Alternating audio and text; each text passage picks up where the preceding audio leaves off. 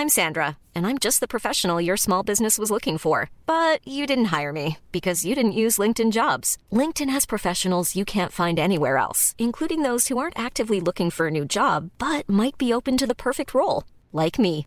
In a given month, over 70% of LinkedIn users don't visit other leading job sites. So if you're not looking on LinkedIn, you'll miss out on great candidates like Sandra. Start hiring professionals like a professional. Post your free job on linkedin.com/people today.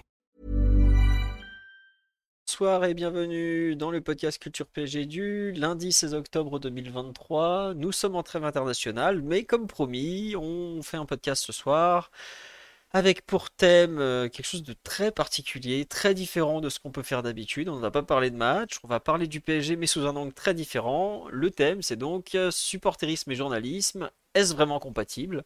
Ou même est-ce compatible tout court? Puisque c'est quand même aujourd'hui un thème euh, assez récurrent autour du PSG, la presse, les médias, euh, l'influence que certains peuvent avoir, tout ça.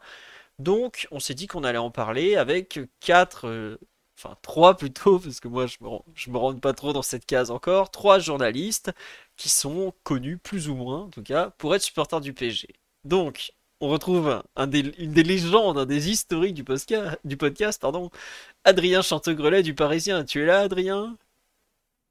Absolument. Pas de pouls du match pour mon retour, du coup. Déçu. Euh, oui, tu te rends compte que tu aurais pu être le premier euh, journaliste sportif avec un brevet à ton nom et t'as pas, tu l'as pas déposé. Vraiment, c'est terrible.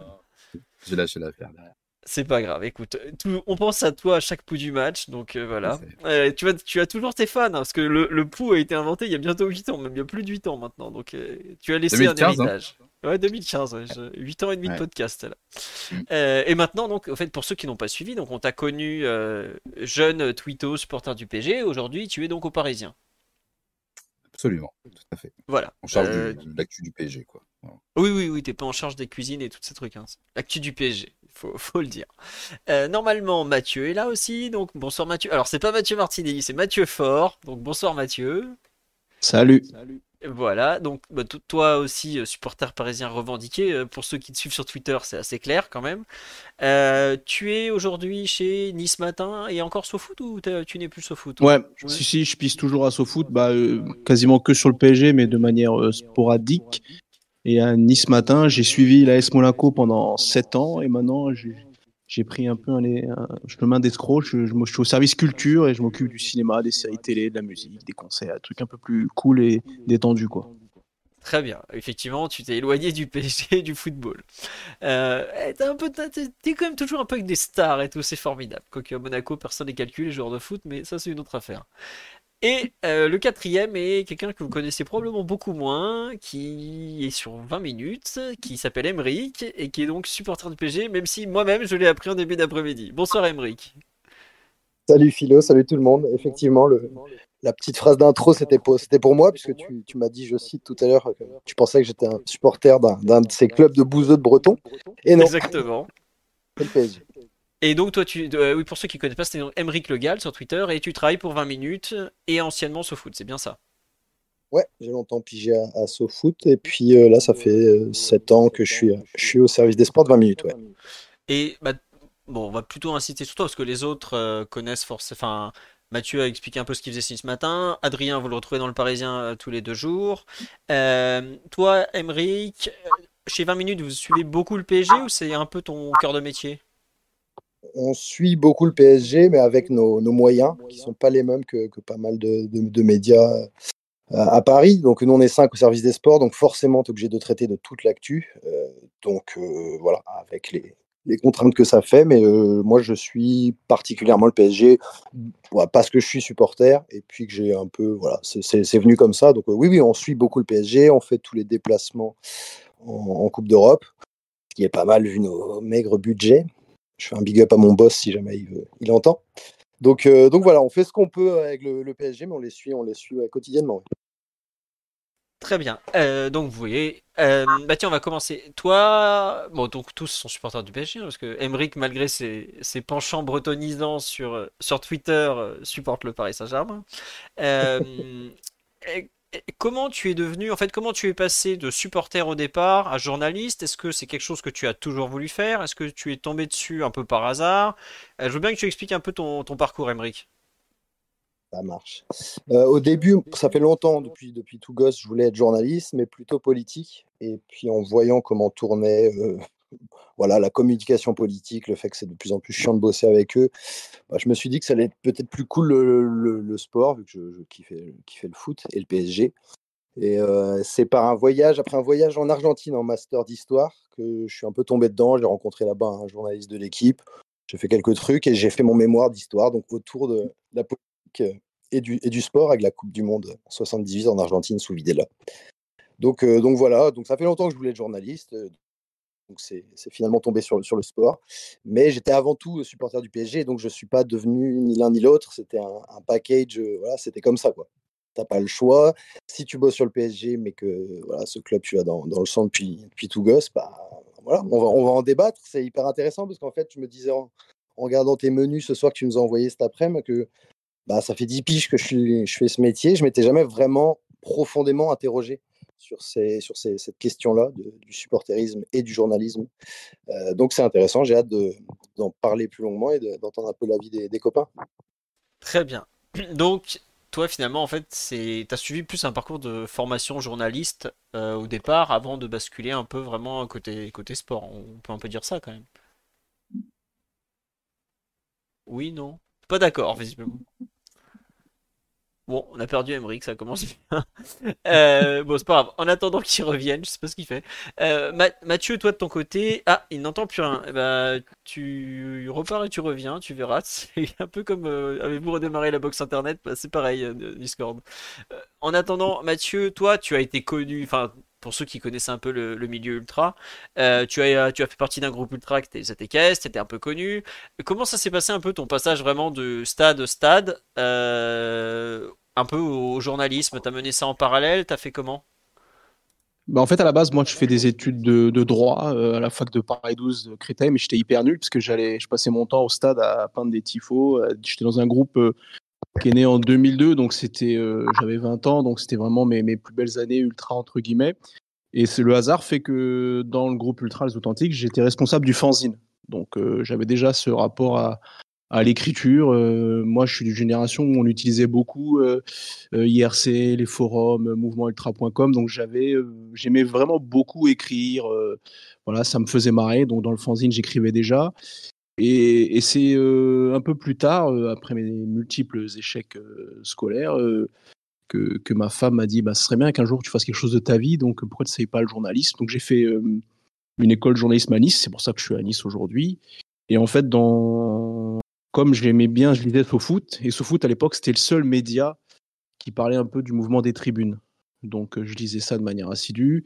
Et dans mon master de journaliste, j'avais un mémoire à faire. Je l'ai fait sur les supporterismes mais j'ai été amené à, rencontrer Nicolas Ourcade, qui est un, sociologue qui, écrivait à l'époque dans SoFoot et qui est en France un peu le spécialiste du, mouvement ultra. Et c'est lui qui m'a ouvert la porte de SoFoot et qui fait que j'ai pu commencer à, proposer des papiers à SoFoot quand j'étais étudiant en journalisme sur le mouvement des, bah, des supporters, euh, que ce soit euh, les tribunes, le mouvement ultra, un peu la, mouvance, qu'il y avait peu de médias qui s'en occupaient. Et puis voilà, puis c'est né comme ça. Puis du coup, après, euh, une chose après l'autre, bah, je suis devenu régulier à SoFoot. Et puis j'ai été embauché à Nice Matin, où petit à petit, l'œil que j'avais sur les tribunes m'a aussi un peu servi, parce qu'il y avait aussi un mouvement ultra dans le sud de la France, etc. Et puis au bout d'un moment, je, voilà, les choses amenant euh, autre chose. Je suis, de, je suis arrivé au service des sports et puis voilà, c'est vraiment euh, le supporterisme en moi, euh, enfin le supporter en moi qui a fait que je suis arrivé de, à être journaliste parce qu'au départ je voulais pas du tout être journaliste, donc c'est un peu le, hasard et, et, le PSG qui m'a un peu guidé quoi, mine de rien. Très bien. Il y en a beaucoup des journalistes qui voulaient pas être journalistes et qui se retrouvent à faire ça. C'est un grand classique de la profession, ne vous inquiétez pas. Euh, toi, Adrien, j'ai l'impression que tu as un parcours peut-être un peu plus linéaire au final, non? Tu, Serais-tu la norme du journaliste supporter euh, ou pas? Euh, linéaire, je sais pas. En tout cas, j'ai toujours voulu faire ce métier, oui. Après, j'ai pris des, des, chemins un peu de traverse parce que voilà, le parcours scolaire a été un peu un peu chaotique, donc euh, pris des, voies un peu un peu diverses. On a fait des BTS, gestion, compta, tout ça avant de avant de bifurquer dans dans le, dans le journalisme. Mais c'est vrai que c'est tout un métier qui m'a toujours passionné parce que voilà, lisais l'équipe des tout petits, le stade des tout petits. Donc c'est vrai que j'ai plutôt baigné là-dedans. Et puis après, voilà, pas forcément du journaliste de sport en priorité, mais dès que l'occasion s'est présentée, pas trop, pas trop hésité. Et puis, et puis oui, de fil en aiguille, à la sortie de, la sortie de l'école, j'ai eu de la chance de trouver une rédaction assez facilement qui était, qui était Metro News, où j'ai déjà pu un peu bosser sur le PSG dessus. Et, euh, et puis après, de fil en aiguille, euh, j'ai pu atterrir au Parisien en 2017. Euh, j'ai fait des allers-retours avec diverses rédactions avant d'être vraiment sur le PSG depuis une grosse saison et demie où je, je m'occupe vraiment que quasiment que, que de ça. Donc voilà, surtout que voilà la, cellule PSG du Parisien et pardon? Tu t'en sors bien, ça va. Ouais, ouais, carrément. Le, le, fait de suivre le PSG, on se dit toujours parfois c'est toujours un, un petit rêve, un rêve de petit garçon, parce que voilà, c'est le club qui m'a fait rêver petit, mais on se dit que c'est un peu quelque chose d'inatteignable, parce que voilà, ça reste une caste un peu, très, très fermée, très, très serrée, et c'était pas forcément l'objectif précis, c'était peut-être un, un, fantasme plus qu'autre chose, et puis au final, c'est ça a fini par, par arriver. voilà, c'est l'image que tu t'en fais petit et pas, pas du tout ce, que, ce que ça en est aujourd'hui, mais ce qui n'empêche pas de se, de se régaler et, voilà, de prendre du plaisir à faire ce, à faire ce, ce métier. Voilà, ça reste un club passionnant à, à suivre et, et s'ennuie jamais. Voilà, comme, comme les supporters, comme les, comme les suiveurs, on s'ennuie très rarement. Donc, euh, donc voilà, toujours des choses à raconter sur le PSG. Non, mais c'est vrai que tu vois, par exemple, tout, enfin, Mathieu, c'est un cas particulier parce qu'aujourd'hui, il travaille plus sur le foot directement, même s'il est, il est rentré comme ça dans le journalisme. C'est que Emeric et toi, vous faites partie de ces gens qui sont payés donc pour aller voir les matchs du PSG quand même. C'est vous ne payez pas la place, on, vous paye pour y aller.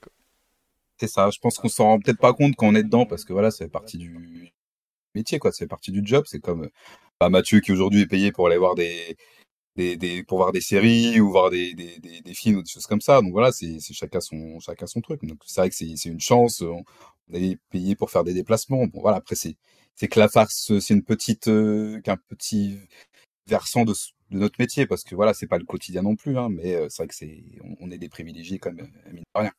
Non mais tu vois, c'est un truc tout bête, mais c'est vrai que certains n'ont plus forcément conscience. Moi, c'est quelque chose qui me surprend à chaque fois que je viens au Parc des Princes. C'est genre, euh, bah, c'est un peu organisé pour la presse, quoi. T'arrives pas, alors bon, tout n'est pas parfait, hein, on va pas faire semblant. Il y a des trucs à revoir et tout, mais c'est vrai que t'as un côté quand t'as pas l'habitude, tu fais, oh, il y, a quelques petits privilèges malgré tout. Et je parle pas du buffet qui est pas toujours exceptionnel, même si à Monaco il est exceptionnel. Celui bah, du parc est, pas ouf. Hein. Euh, bah, celui de Monaco, c'est le meilleur de Ligue 1, clairement, dans le top 3. Mais moi, j'ai surtout vu la, la, différence de, de, de, de métier, euh, parce que moi, j'ai fait des nombreux déplacements en France ou euh, à l'étranger euh, quand j'étais supporter ultra, donc on voyageait comme des clochards, en gros. Et donc, j'ai dormi sur des bancs, dans des trains, dans des cars avec du vomi, etc. Et quand j'ai fait des déplacements européens avec l'AS Monaco, avec, bah, avec le luxe que ça représente, la, tribune de presse à l'étranger, euh, les hôtels, euh, euh, visiter la ville, même, puis même cette absence de notion de, danger, de mise en danger, de rivalité, d'adrénaline, tu, te rends compte aussi du luxe que c'est. Bah, tu es à, je es à Lisbonne, tu es à Londres, tu es à Dortmund pendant 2-3 jours, tu es payé pour aller voir un match de football et tu vas juste écrire dessus. Donc ça aussi, c'est exceptionnel comme vie en fait. Ah bah oui. Euh, euh, non mais moi par exemple un truc tout bête, ce qui m'a un jour fait, j'étais avec des, des, des, grandes étoiles dans les yeux, c'est genre vous avez droit à une place de parking au Parc des Princes. Genre attendez, genre j'ai pas besoin de me, garer ma bagnole à l'autre bout de la ville et de me traverser et tout. Euh. Mais bon, ça fait partie des avantages. Il y a aussi pas mal d'inconvénients. Il y a des moments où c'est pas facile, donc on va un peu en parler. Est-ce que vous estimez que votre support, est-ce que vous trouvez votre supporterisme ressort dans votre métier un moment quand vous travaillez euh, bah toi par exemple euh, Mathieu quand tu écrivais sur l'Est Monaco tu regardes un Monaco PSG donc ton cœur bat pour l'équipe un peu d'en face mais t'écris sur Monaco. Est-ce que ton, ton ressenti est différent à ce moment-là? Comment ça se passe euh, pour toi?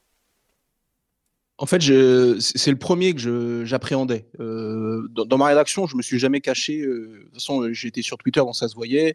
Euh, je suis dans une rédaction très ouverte où mon responsable des sports, c'est une rédaction qui est plutôt pro-niçoise, où l'AS Monaco, c'est un peu un élément à part dans le journal parce que c'est un club local, mais c'est pas le club phare du journal, donc c'est un peu différent. Et euh, je redoutais, j'avais déjà fait plusieurs euh, Monaco PSG, soit en parcage visiteur euh, en déplacement, ou soit en tribune de presse quand j'étais dans, dans la région, mais que j'étais pas encore au, service des sports, donc je n'écrivais pas sur le, sur le match. Et le premier Monaco PSG que j'ai fait, je le redoutais.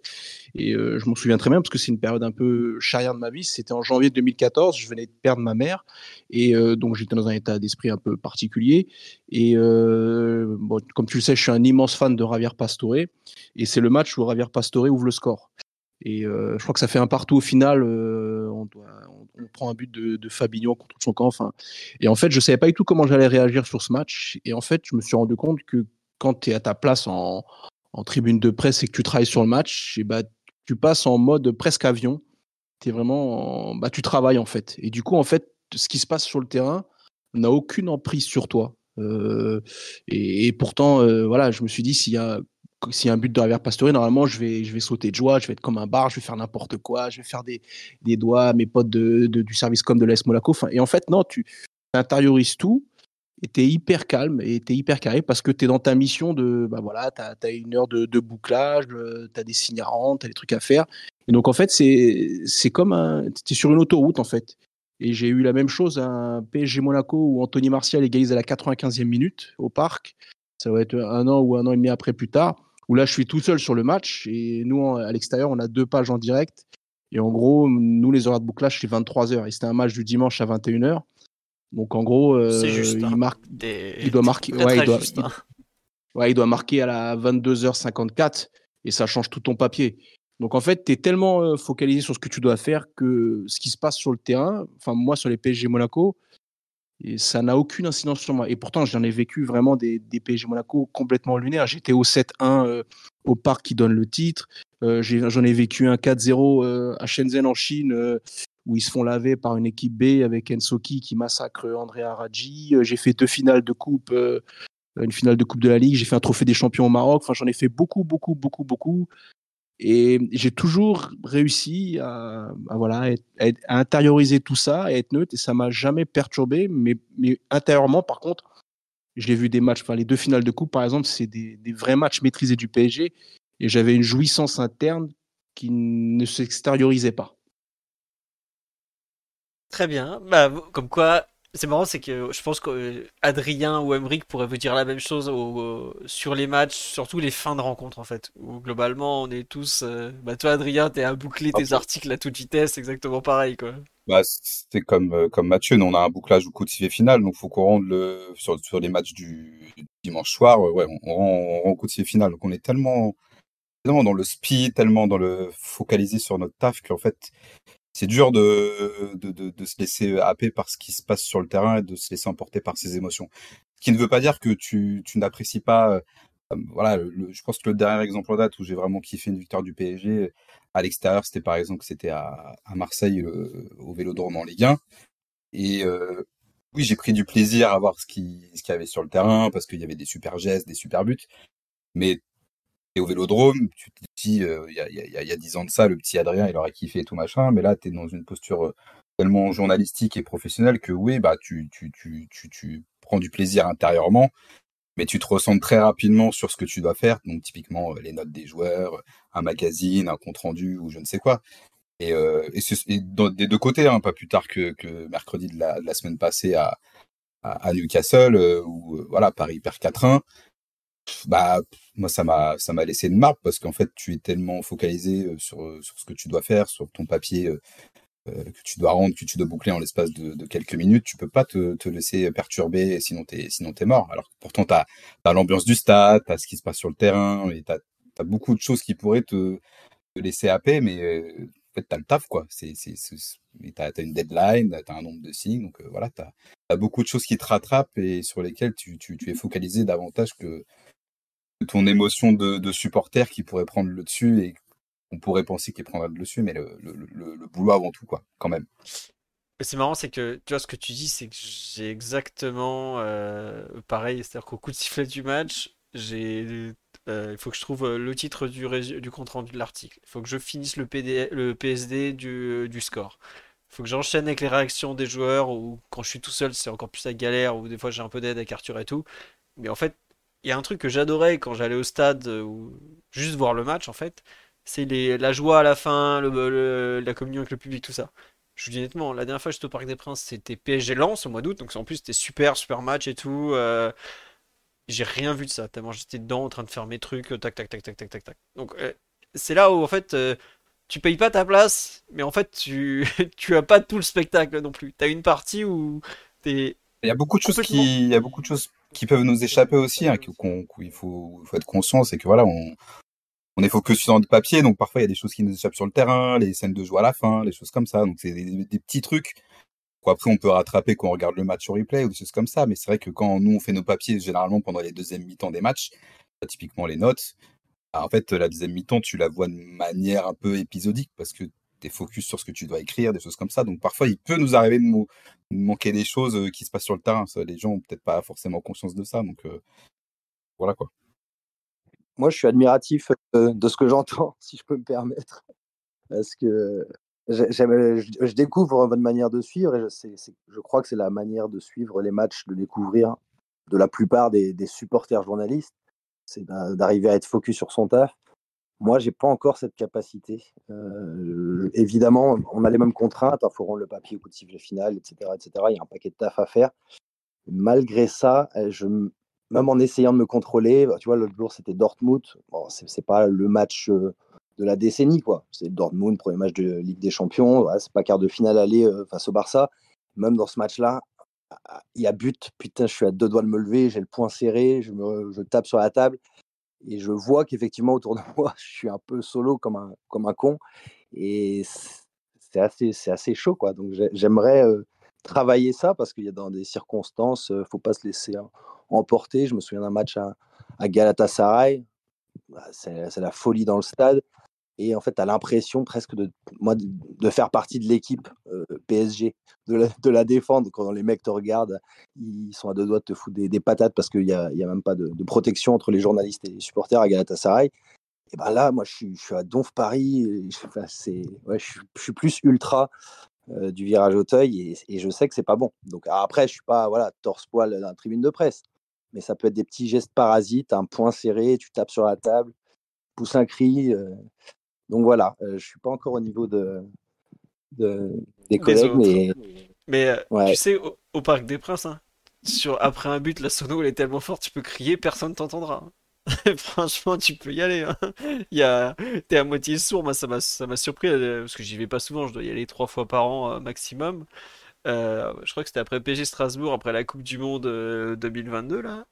À un moment, euh, Bichiabou fait euh, je sais pas quoi et, et je me mets à hurler euh, Thanos! Personne m'a calculé tellement le son est fort, donc tu peux y aller, Emmerich. Lâche-toi, tes voisins vont te regarder bizarrement, mais t'inquiète pas, Ouais. c'est pas grave. hein. c'est C'est plus un- C'était peu l'inconvénient de la tribune de presse au Louis II où certains matchs, il n'y a pas beaucoup de monde. Donc, euh, tu pouvais entendre les joueurs ou même euh, parler aux joueurs. Donc, c'est là qu'il faut que tu apprennes vraiment à, à te maîtriser parce que c'est une toute petite euh, famille, la tribune de presse au Louis II. Donc, c'est un exercice assez particulier assez cocasse, je trouve. Ah bah Louis II, t'entends tout. Mais c'est vrai que tu vois, c'est là où, selon le stade, ça change du tout au tout, parce que t'as des stades où il n'y a pas un bruit, où la tribune de presse, elle va être toute petite, où c'est tout serré, et il y a des stades où la tribune de presse, t'as des fois trois places pour toi, tellement bah, c'est un match quelconque de Ligue 1, tout ça. Enfin, tu t'en fous, quoi, entre guillemets, tu peux crier, ou enfin, tu peux pas crier au bout d'un moment s'il n'y a pas beaucoup d'ambiance, mais d'un match à l'autre, disons que l'environnement peut être au sein même de la même tribune très très différent. Bah toi, tu, dois ressentir par exemple sur le match de Coupe d'Europe à Louis II où d'un coup il y a beaucoup de monde quoi. Ah oui, bah, et puis même rien que les, les Monaco-Nice, c'était souvent euh, très tendu parce que bah, pour le coup, c'est un vrai derby, il y a une vraie rivalité. Et euh, ce qui était drôle là, c'est que bah, nous, on fonctionne par binôme au journal, donc on était euh, deux sur l'AS Monaco et deux sur l'OGC Nice.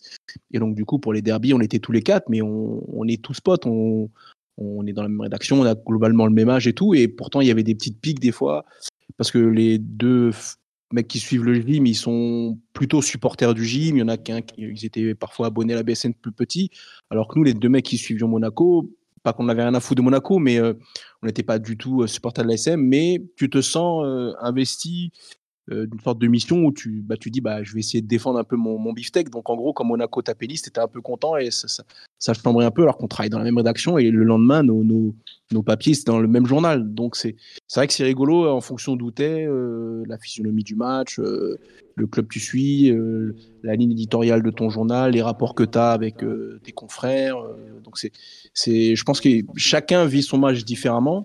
Mais bizarrement, moi, je trouve que j'étais beaucoup moins stressé sur un PSG Monaco, un Monaco PSG quand j'ai travaillé au stade. Alors que chez moi, euh, pourtant, des matchs du PSG, j'en ai vu je sais pas combien, mais encore aujourd'hui, je regarde un match du PSG chez moi, je suis un peu en panique. Alors que demain, si je dois retourner suivre un Monaco PSG euh, au Louis II, bah, je sais que je vais me remettre dans mes chaussons euh, de journaliste pour le, le canard avec ma mission. Et du coup, le match, je vais vraiment le vivre très sereinement, peu importe le scénario. Question sur le live, pardon. Euh, Est-ce qu'il y a du chambrage en tribune de presse? Un peu dans votre cas à Monaco, mais oui, non. Est-ce que tu, c'est Oui, juste oui, entre moi- vous moi- en fait moi- quoi? Ah non, moi je sais que je me souviens d'un quart de finale. euh, là, c'est un peu hors mais d'un quart de finale euh, Juventus-Turin, euh, Monaco, ça devait être en 2015, où en gros, nous, on s'est pris la tête avec des mecs de, de la Stampa, du, du Corriere, parce que voilà, c'est des mecs qui, euh, tu vois, une décision arbitrale où les Italiens gueulaient fort et moi j'étais avec un binôme qui, avait une grande gueule, mais de manière très sympa et tout, c'était rigolo. Et puis après, tu, te prends au jeu et tu te prends pour un hooligan de tribune de presse. Donc ça arrive souvent, quoi. Alors pour ceux qui savent pas, la Stampa, c'est le journal généraliste de Turin. Le Corriere, alors soit c'est le Corriere di Torino, c'est un journal local, soit c'est le Corriere dello Sport, c'est des Romains, mais c'est pareil, ils ont une grande gueule. Donc ils ont de quoi parler. Adrien, tu voulais répondre sur le chambrage? J'ai vu que tu avais ouvert le micro. Non, non, non, pas trop, parce que quand tu suis le PSG, t'as pas forcément de matière à chambrer, je trouve, parce que voilà, en Ligue 1, euh, t'es censé quand même euh, dominer euh, globalement ton sujet. Et, la, seule, le seul chambrage que tu pourrais te permettre à la limite en, en France, ça pourrait être à Marseille. Après, moi, j'ai pas une grosse connivence avec les, avec les, journalistes suiveurs des autres clubs, donc je me, je me permettrai pas. Et pour l'instant, j'ai pas trop vu, j'ai pas trop vu de ça. Je sais que ça peut arriver que par, par le passé, il y a très longtemps, hein, que certains euh, au Vélodrome, ont- ça a pu, ça a pu chauffer par le, par le passé entre, entre différentes euh, rédactions, mais en tout cas au Parc des Princes, moi je t'ai rarement vu, c'est vraiment très très rare parce que voilà, t'es, t'es au parc, euh, t'es, tu restes le PSG en Ligue 1, donc la matière à chambrer est quand même assez, euh, assez rare et assez faible. Emric, visiblement, un peu plus d'anecdotes. Ouais, Emric. Non, non, non, je- juste pour dire, je suis assez d'accord avec Adrien par rapport au, PSG. Moi, j'ai jamais rarement assisté à, de, grosses scènes de, chambrage avec, des journalistes. Même en Turquie, j'ai cité Galatasaray, c'était plus les supporters qui étaient un peu effrayants autour de nous. Mais euh, non, pour ce genre de choses, je, je l'ai plus perçu euh, quand je suis l'équipe de France dans une grande compète. Euh, là, la finale France-Argentine à Doha, euh, enfin, on avait l'impression d'être, euh, enfin moi personnellement, d'être euh, en furie euh, les journalistes Bandas Bravas Argentinas, quoi. Donc c'était, c'était, ouais, là personnellement c'était un, un peu la folie en termes de chambrage et de d'explosion de joie. Mais non, pour le PSG au quotidien, nous en tout cas au parc, parce qu'on fait pas tous les déplacements en, France en championnat, au parc il y a Au pas parc, ça. j'ai rien vu. hein. Ouais, c'est ça. C'est plutôt euh, feutré, euh, calme, euh, voilà. Et tiens, on nous demande, est-ce que tous les journalistes suiveurs du PSG sont supporters? Euh, bah, Adrien, peut-être aux Parisiens, oui, non? Je- Oui, j'imagine, non, plutôt quand même. Des supporters un. parisiens au... Des supporters du PSG aux Parisiens? Ouais. Il n'y en a pas de. Enfin, je pense que je suis le, le, le, le seul un peu pur et dur, je pense, je dirais. Il n'y a pas d'anti, a pas d'anti-parisianisme. Après, faut, faut, faut pas du tout le voir euh, comme ça non plus. Hein. Mais euh, je, je connais pas les clubs de, tous mes, de tout l'ensemble de la rédaction du, du Parisien, mais euh, de vrais vrais supporters, non, je pense que je suis le seul. Et après, dans les autres rédactions, il y en a d'autres hein, qui le sont, euh, évidemment. Après, je, je vais pas les citer parce que peut-être qu'ils veulent garder ça pour eux et je, le- je l'entends totalement. Mais il y en a qui sont euh, qui sont absolument pas, qui sont supporters de Rennes, qui sont supporters de, de Nice ou d'autres choses. Donc euh, donc voilà, non non, il y a, y tout, hein. Vraiment, il y a tout dans la dans la tribune de presse. hein. On le connaît, le Rennais, on le connaît d'ailleurs. Oui, on a Benjamin Quarez, il va pas se cacher, voilà. Voilà, le, le Rennes PG, c'est le Coresico tous les ans, il faut le dire. voilà. Euh, avant qu'on change de thème, on me demande, tiens, il y a une question qui me paraît sur le live, je vais y répondre rapidement. On me demande, euh, je reviens à la conférence de presse, comment sont sélectionnées les questions dans la salle? C'est l'attaché de presse qui donne la parole, vous levez la main, il vous connaît, il estime que vous n'avez pas posé une question trop bête, il vous donne la parole. Est-ce qu'il y a des passes droits Évidemment, quand vous représentez un grand média, que c'est une grosse conférence de presse, vous allez passer avant les autres. C'est pas un passe droit, c'est une sorte de hiérarchie de la presse, c'est comme ça, bon. Et est-ce que les, les questions tactiques, jeu, tout ça? Mais un, journaliste, il va en conférence de presse pour poser des questions. Alors, soit il n'a pas d'article à faire, mais dans ce cas-là, il y va pas. Soit il a un article à faire, il pose des questions en rapport avec l'article qu'il doit écrire. C'est pour ça que vous avez des questions, des fois, vous dites euh, pourquoi il demande ça, on s'en fout. Bah non, lui, on lui a demandé un article sur ça, donc il pose une question sur ça. C'est. En fait, la conférence de presse, c'est pas un endroit où vous posez des questions qui vous passent par la tête. C'est des questions, en théorie, vous les avez préparées, vous avez préparé votre sujet, et vous allez voir l'entraîneur ou machin ou machin, vous posez une question en rapport. C'est pour ça que des fois vous avez des questions complètement hors sol qui n'ont aucun rapport avec l'actualité, euh, conférence de presse d'avant-match, d'après-match. C'est parce que bah, c'est le moment où la presse peut poser des questions à l'entraîneur. Voilà. C'est un petit aparté. On aimerait, en poser, on aimerait en poser plusieurs hein, si c'était le cas, mais généralement on est limité à, une question par média. Donc c'est un peu. Voilà, généralement, comme tu dis, on commence par la question qui va, qui va faire euh, référence au papier qui sera le lendemain dans le journal. Mais on aimerait bien en poser deux ou trois, hein, mais on est, on est limité. Hein, le Parisien, comme, le 20, comme 20 minutes, comme l'équipe, hein, c'est généralement c'est une, une question par conférence de presse. Et c'est tout, quoi. Donc euh, c'est 10 minutes, un quart d'heure, et c'est vite vu. Hein. Donc on peut pas, pas poser autant de questions qu'on qu'on aimerait, euh, qu'on aimerait le faire. Et souvent, les... Vas-y, vas-y. Souvent, les réponses sont hyper courtes, donc euh, bonjour pour faire ton papier derrière. Intérêt d'avoir bah, de plus en plus, ils sont entraînés à, parler pour ne rien dire, en gros, quoi. Donc euh, voilà. Et est-ce que vous faites des interviews de joueurs? Bah, Au PG, il y en a de moins en moins. Euh, désormais, on a exceptionnellement avant les rencontres de Ligue des Champions. Euh, hein, Adrien, c'est à peu près tout, toi, qui es le plus calé là-dessus, c'est ça Depuis le début de saison, parisien, on en a eu qu'une seule, si je dis pas de bêtises, c'était Warren au tout, tout début de saison, Warren Zaire Emery. On a vu un joueur pendant la tournée au Japon. Et sinon, pour l'instant, c'est tout. Après, c'est vrai que c'est le club généralement euh, va offrir des interviews entre guillemets quand il y a une période qui est peut-être un peu plus calme, quand c'est peut-être pas une quand les joueurs ont plus de temps, quand ils ont vraiment peut-être une semaine à, un seul match. Généralement, ils sont plus plus cool là-dessus le PSG plutôt que sur des semaines à à deux ou trois matchs où là, dans, ces cas-là, les joueurs sont plus focus sur euh, les entraînements euh, et, et, la communication les laisse assez tranquilles là-dessus. Mais euh, oui, c'est peut-être que si on a trois interviews de joueurs dans la dans la saison, euh, je dirais que c'est le bout du monde. Hein. C'est ouais, 3-4 euh, grand max par média. Quoi. Enfin, grand média comme le Parisien ou l'équipe. C'est oui. Si vous, vous avez ça, les autres, ils n'ont pas plus. Hein. Globalement, voilà, je pense que euh, de notre côté, c'est ceinture. Quoi. Euh, en fait, j'en discutais avec l'attaché de presse du, PSG, Julien Ménard, l'autre jour, et, je lui disais qu'on avait presque intériorisé l'idée que le club, de toute façon, nous donnerait que dalle, donc on fait même plus de demandes. Et là, en fait, alors je ne sais pas si c'est des belles paroles, mais il semble qu'ils essayent un peu de changer ça.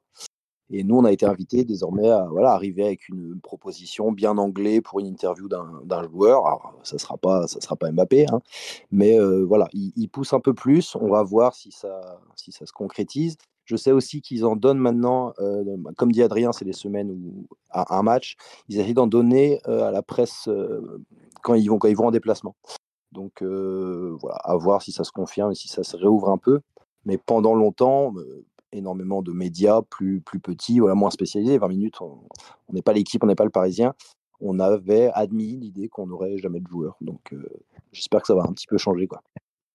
Et tu vois, pour compléter, on nous demande sur live pourquoi est-ce qu'il les réserve pour PSG Non, parce qu'en fait, les joueurs n'ont pas envie d'en faire, que la plupart n'ont euh, pas non plus grand-chose à raconter, que le PSG sait très bien que moins un joueur va parler, moins il a de chance de dire une bêtise. Et voilà, aujourd'hui, c'est devenu un exercice de communication où tu sors pas grand chose, donc c'est pas très intéressant. En fait, pour les deux parties, c'est pas une perte de temps, parce que de temps en temps, tu as toujours euh, une bonne réponse ou une question euh, sympa qui va ressortir tout ça. Mais c'est un peu ça, en fait. Euh, qu'est-ce que tu peux en attendre? Pas grand chose. Qu'est-ce que le joueur veut donner pas grand chose parce qu'il sait très bien que ça peut se retourner contre lui. Il y a eu un exemple très simple il y a, quelques semaines. C'est bon, c'est pas une interview, c'est un après-match où il y a, je crois que c'est Charlotte Gabas de Canal Plus qui demande à Lucas Hernandez. Ouais, en gros, il demande est-ce que votre entraîneur elle a fait de la merde? Enfin, aucun joueur va dire ah ouais, cette, grosse pipasse sur le banc de touche, il comprend rien au football, évidemment qu'il a fait de la merde. Bah non, il a sorti un truc bateau, genre non, non, c'est nous sur le terrain, machin, machin. Il y a beaucoup en fait d'interviews ou de réponses posées qui sont un peu convenues en fait. Et comme dit euh, quelque part, tu es déjà préparé psychologiquement à ce qui va te, ce qui va te répondre avant même d'avoir posé la question. Quoi. Oui, Adrien, tu veux compléter? Oui, non, non, mais c'est exactement ça. Puis c'est rare que les joueurs veulent euh, se confier et s'épancher euh, en longueur dans les médias. Il faut vraiment soit qu'il y ait une espèce de connivence avec le joueur, mais avec entre les journalistes et les joueurs du, PSG, ça n'existe pas, parce qu'on les voit très très peu à part en zone mixte, donc en fait on, on les connaît pas, ils nous connaissent pas, ou vraiment qu'il y a un thème précis qui leur tienne à cœur, mais voilà, pareil, c'est très compliqué, donc euh, c'est des formats très courts, euh, généralement les interviews euh, que le PSG accorde 20 minutes aux médias, grand maximum, donc c'est dur de tirer quelque chose de, des joueurs sur un format aussi aussi limité et où les joueurs sont pas forcément certains sont pas forcément à l'aise. Donc c'est c'est rarement des rendez-vous qui donnent euh, quelque chose de très pertinent, de très très intéressant. Même si nous on apprécie hein, rencontrer les joueurs et savoir ce qu'ils peuvent nous, nous, répondre ou quoi que ce soit. Mais c'est vrai que le, résultat au final généralement est assez décevant, je trouve. J'ai l'impression en fait. Oui, vas-y, si je peux me permettre. Il y a, il y a une évolution. Euh, je vous parlais au, début que j'avais voulu faire du journalisme politique et que les, éléments de langage, cette, tout cette com un peu, un peu pourri qui empêche le, dialogue et, les idées, bah, c'est clairement aujourd'hui arrivé dans le foot. Donc les mecs ont des cours de com, sortent aussi des, éléments de langage, des trucs assez bateaux. Et, pour avoir un joueur sincère dans une bonne interview, c'est de plus en plus, plus en plus compliqué. Euh, pas forcément de la faute des, joueurs qui, voilà, qui commencent aujourd'hui. On leur dit, voilà, c'est comme ça, parle-leur comme ça, réponds ça. Donc ça, fausse, ça fausse un peu le truc. Et donc, oui, y a très souvent, enfin pas très souvent, mais le risque, c'est que l'interview ne mène pas à grand-chose. Et ouais, c'est un peu dommage, mais après, quand tu arrives à, voilà, comme disait Adrien, avoir le, bon angle, la bonne question, où le mec se détend un peu et te lâche quelques vérités, où il brise un peu la, carapace. Bah, là, ça, devient, chouette, mais c'est pas tous les jours.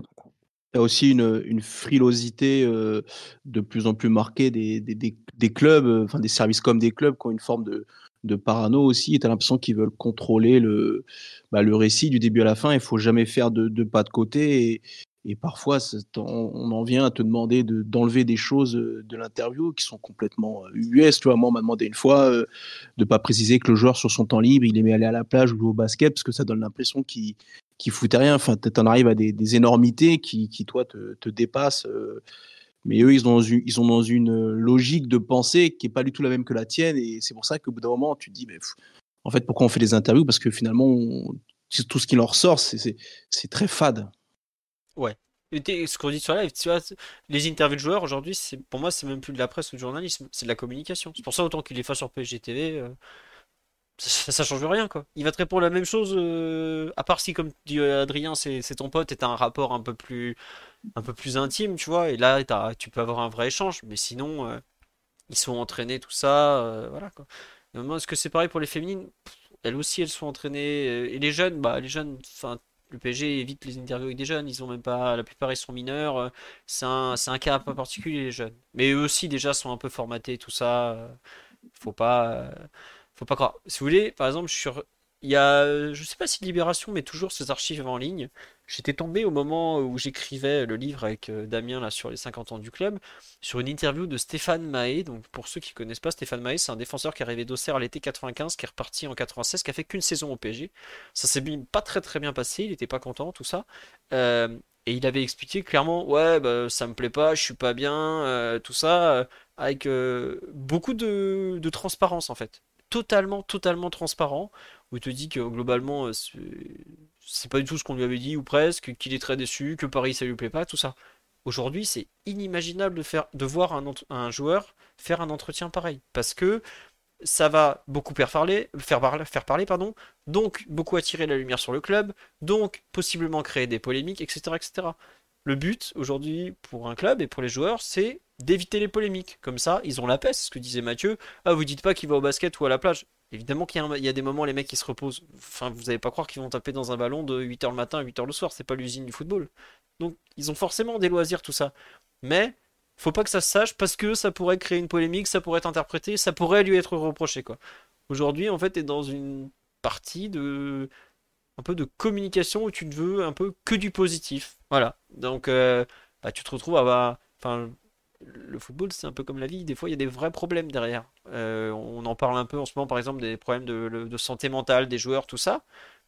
Mais ça, par exemple, c'est quelque chose qui ne doit pas sortir, par exemple, parce que ça peut être euh, vu comme impossible, problème, etc., etc.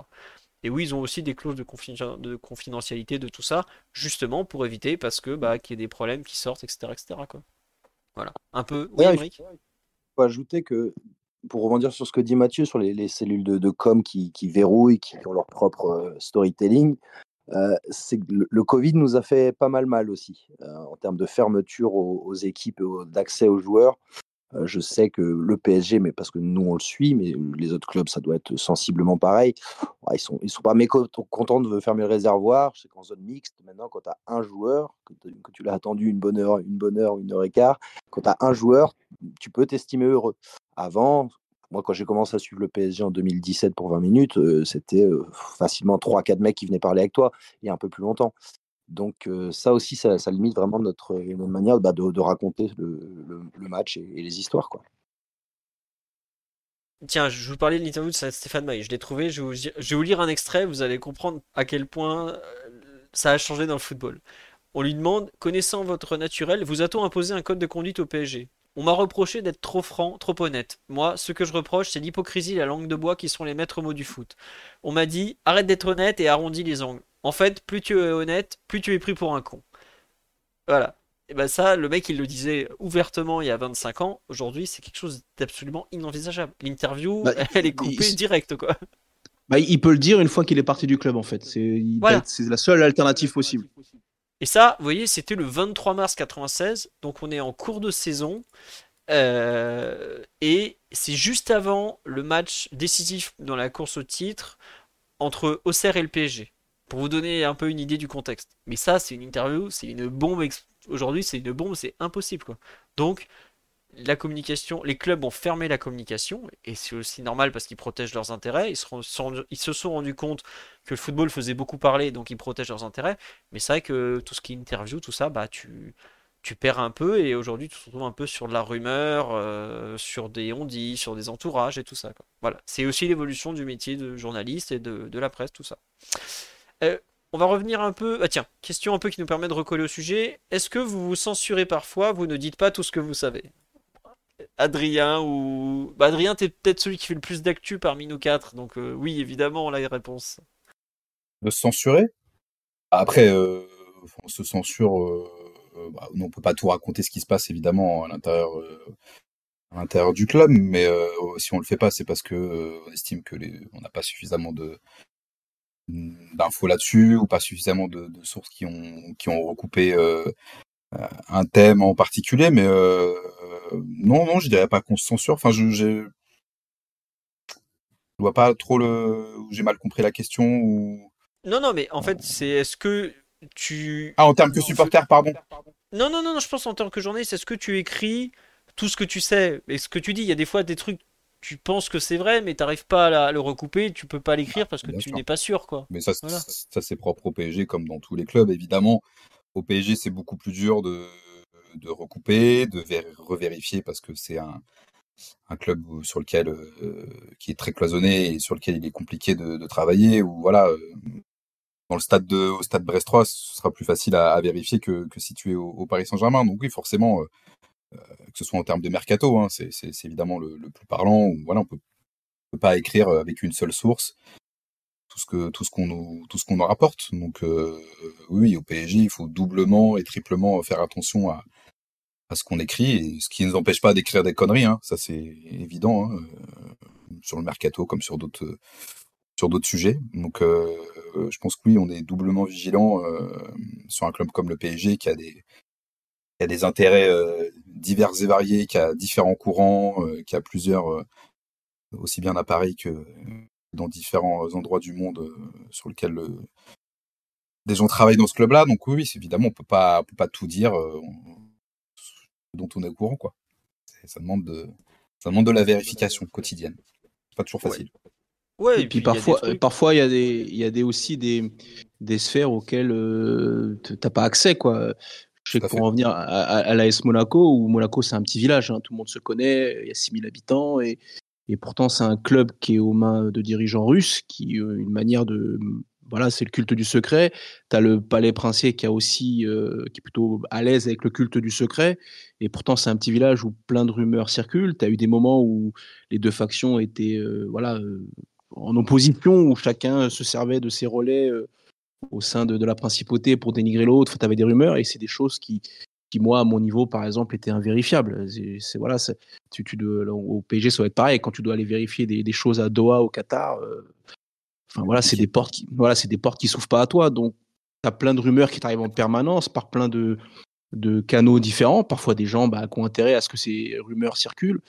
Et les vérifier, parfois, c'est très très long. Et puis encore plus aujourd'hui avec les réseaux sociaux, les, insiders, parfois qui sont fiables, d'autres pas fiables, euh, et trucs qui, partent euh, comme une traînée de poudre et tu peux, tu peux pas suivre. Et toi, si tu as un, red chef ou quelqu'un qui veut absolument que ça sorte parce que bah faut être présent, faut que ça clique, euh, faut que tu, tu sois voilà dedans. c'est un truc que tu maîtrises pas, donc c'est un truc, c'est difficile franchement parfois de mmh. le truc de vérifier trois fois ses sources, c'est ce qu'on t'apprend au début en théorie. Et puis à un moment donné, euh, il y a des sphères auxquelles tu n'auras jamais accès. Donc euh, soit tu, te censures en disant bah cette info-là, j'ai pas de moyen de la vérifier, ou soit tu, utilises 150 euh, 000 conditionnels. voilà, c'est difficile quoi. Je vais prendre l'exemple typiquement de d'Mbappé cet été quand on parlait des courants divers. Quand, quand Mbappé est mis à l'écart, voilà, il y a la partie un peu côté du président Nasser Al-Khelaifi qui a fait passer des messages, il y avait du vrai, il y avait aussi beaucoup de faux pour tenter de lui mettre la pression quand euh, des, des, offres qui filtraient du, FC Barcelone, de, l'Arabie Saoudite ou des choses comme ça. Il y a eu du vrai, mais il y a aussi beaucoup de faux pour tenter de lui mettre la pression. Donc euh, voilà, nous, on a pu se faire le relais de certaines informations, ou d'autres, on sentait que c'était pas du tout vrai. Et voilà, c'était la partie de la communication de Nasser, euh, du président Nasser. Mais si on prenait un autre courant du côté Campos, bah, ils n'avaient pas forcément la même euh, ligne de position que, que Nasser. Donc voilà, c'est tellement courant différent dans ce club que c'est voilà, faut, faut essayer de faire le tri et c'est pas toujours facile. Et t'en es où de tes cours d'arabe, Adrien? Tu progresses ou, ou t'es toujours Absolument zéro. Déjà, j'essaye, déjà, j'essaye l'espagnol pour commencer. Ça peut être pas mal. Ça peut servir l'espagnol au PSG. Ça peut servir. Ça peut servir. Euh, tiens, non, on a un peu fait le tour sur, euh, sur la partie. on a un peu dérivé, hein, je suis désolé. Euh... tu vas rajouter une demi-heure au total que tu avais prévu. Euh, non, dans les thèmes que j'avais mis, il y a est-ce que vous pensez qu'un supporter un peu euh, journaliste, donc un peu comme vous, est plus dur avec son équipe, avec l'équipe qu'il suit en tout cas, qu'un journaliste un peu non, non impliqué émotionnellement, par exemple? Vas-y, Emric, toi qui suis pour 20 minutes, donc journal généraliste, enfin média généraliste. Ouais, bah, pour, pour moi, je, ça, ça rejoint un petit peu ce que je disais tout à l'heure au départ, que j'ai du mal à cacher mes, mes émotions physiquement en tribune de presse. Pareil, je pense qu'elles elles jouent, elles font partie de moi, elles sont ce que je suis. Je suis supporter du PSG, je suis abonné au Virage Auteuil, j'ai été encarté au CUP au, début. voilà, cette, cette, partie émotive de moi, elle existe. Donc, dans les moments où ça merde, et Dieu sait que ça merde, ça a merdé au PSG ces, dix dernières années. tu es peut-être un peu plus sévère parce que. Voilà. En tout cas, tu seras toujours plus sévère que, que coulant sur, sur, des sujets. moi, j'essaye vraiment de, que, le côté supporter ne, ne, ne, fasse pas que mon papier essaye de sauver tel joueur ou tel match. Enfin, voilà, ça, ça n'arrive pas. Par contre, pour les défoncer, peut-être un peu plus virulent qu'un mec qui, sera détaché, qui va supporter le, Stade Rennais, qui a, un regard factuel des choses. ouais, moi je vais être peut-être un peu plus sévère, surtout qu'à 20 minutes, on a une liberté de ton comme, les, les foot donc on, peut se permettre de, fracasser gentiment. De toute façon, on, a les pieds sur terre, on sait qu'on, comme je disais tout à l'heure, on n'aura pas de joueur en interview, on nous emmerde pas beaucoup, nous, quand on écrit un truc qui va pas bien ou qui a été mal dit. Donc, donc on se fait un peu plus plaisir que, que, que, que d'autres aux Parisiens, où là, pour le coup, tu as une, armada de journalistes qui suivent ce club, qui ont un devoir d'avoir des relations avec eux, qui ont des relations chaque jour. Et donc, dans, dans, dans, l'écriture et dans la manière de, d'être sévère, c'est peut-être pas la, pas la même chose. Moi, je suis un peu plus, plus défenseur. Je suis d'accord avec toi, hein, hein sur le côté.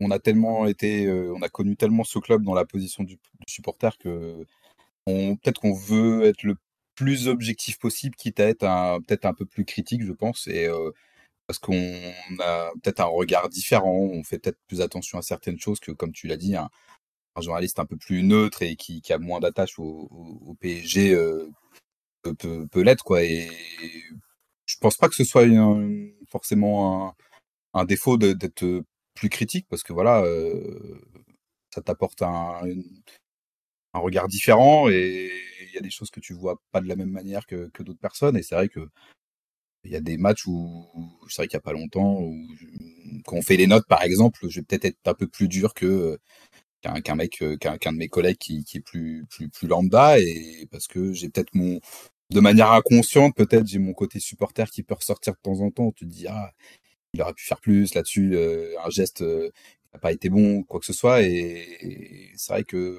je suis quand même vrai que je suis peut-être un peu plus critique que d'autres de mes collègues.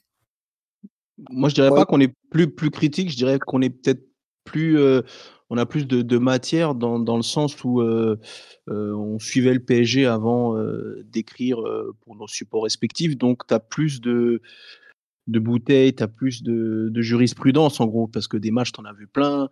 Donc, tu as plus de références aussi. tu vois, quand tu arrives sur un club que tu suivais jamais, euh, tu peux pas te mettre à jour comme un supporter. C'est tu vas essayer de voilà d'apprendre les fondamentaux, euh, de, connaître un peu l'historique, euh, les joueurs majeurs, les, les, matchs références, voilà. Alors que quand c'est un club que tu suis pour ta passion depuis 20, 30 piges, c'est plus facile à écrire parce que voilà, je pas, voilà, des, des matchs d'Mbappé, en as, en a, les 400, tu les as, enfin, les, les, 230 buts du PSG, tu les as quasiment tous vus. Donc ça, ça, te fait gagner du temps, moi je trouve, et c'est vachement agréable parce que tu peux écrire un papier plus vite sans besoin d'aller rechercher, vérifier des trucs. Euh, voilà, ça te parle tout de suite. La matière, elle te parle tout de suite. Donc, euh, je trouve ça c'est une vraie force quoi par rapport à des, gens qui arrivent et qui sont un peu euh, étrangers au club. Quand c'est ton club, c'est une matière que tu maîtrises dès le départ par passion. Donc, tu as, une base qui est inestimable presque. Je trouvais ça, c'est vraiment positif, je trouve. En fait, tu connais mieux le contexte, tout simplement. Quoi. C'est vraiment bah ça. Que...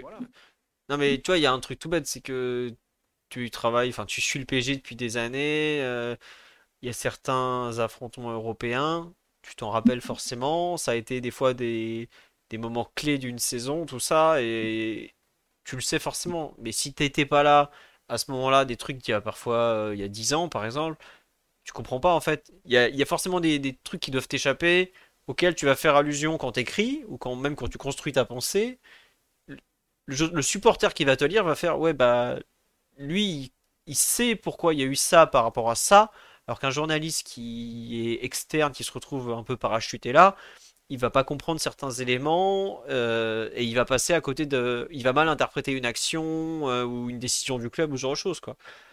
C'est pour ça que supporter va un journaliste supporter va pas forcément traiter l'actualité de la même façon, ni avec les mêmes références par moment que, que d'autres, tu vois. Moi, je l'ai vu surtout, tu, vois, par exemple, l'année dernière, il y a eu euh, Cologne, Nice-Cologne euh, à l'Alliance en Coupe d'Europe, et il y a eu des débordements. Il y avait des, des, des supporters parisiens, notamment celui qui est tombé de, de l'anneau. Et par exemple, je sais qu'à la rédaction, au début, euh, ils n'ont pas du tout, ils comprenaient pas pourquoi il y avait des supporters parisiens avec les, les mecs de Cologne.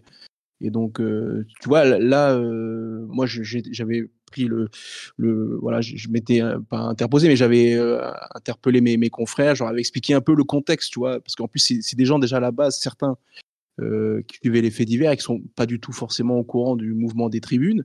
Alors là, quand tu arrives, tu prends ça de pleine face, de loin, qui est voilà, qui est un truc de faits divers classique, et tu, tu, le contexte, tu le maîtrises pas du tout. Alors que quand tu as bah, as suivi un peu le PSG, tu, sais à quoi ça fait référence. Euh, toi, tu comprends tout ce qu'il y a derrière, donc tu peux expliquer.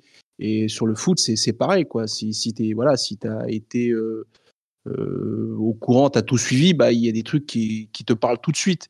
Et en fait, voilà, ça te fait gagner du temps et ça te permet de, de, de comprendre tout ce qui se passe et de pas être uniquement cantonné aux faits purs et durs qui sont devant toi. Et ça, je trouve que c'est un vrai plus, en fait.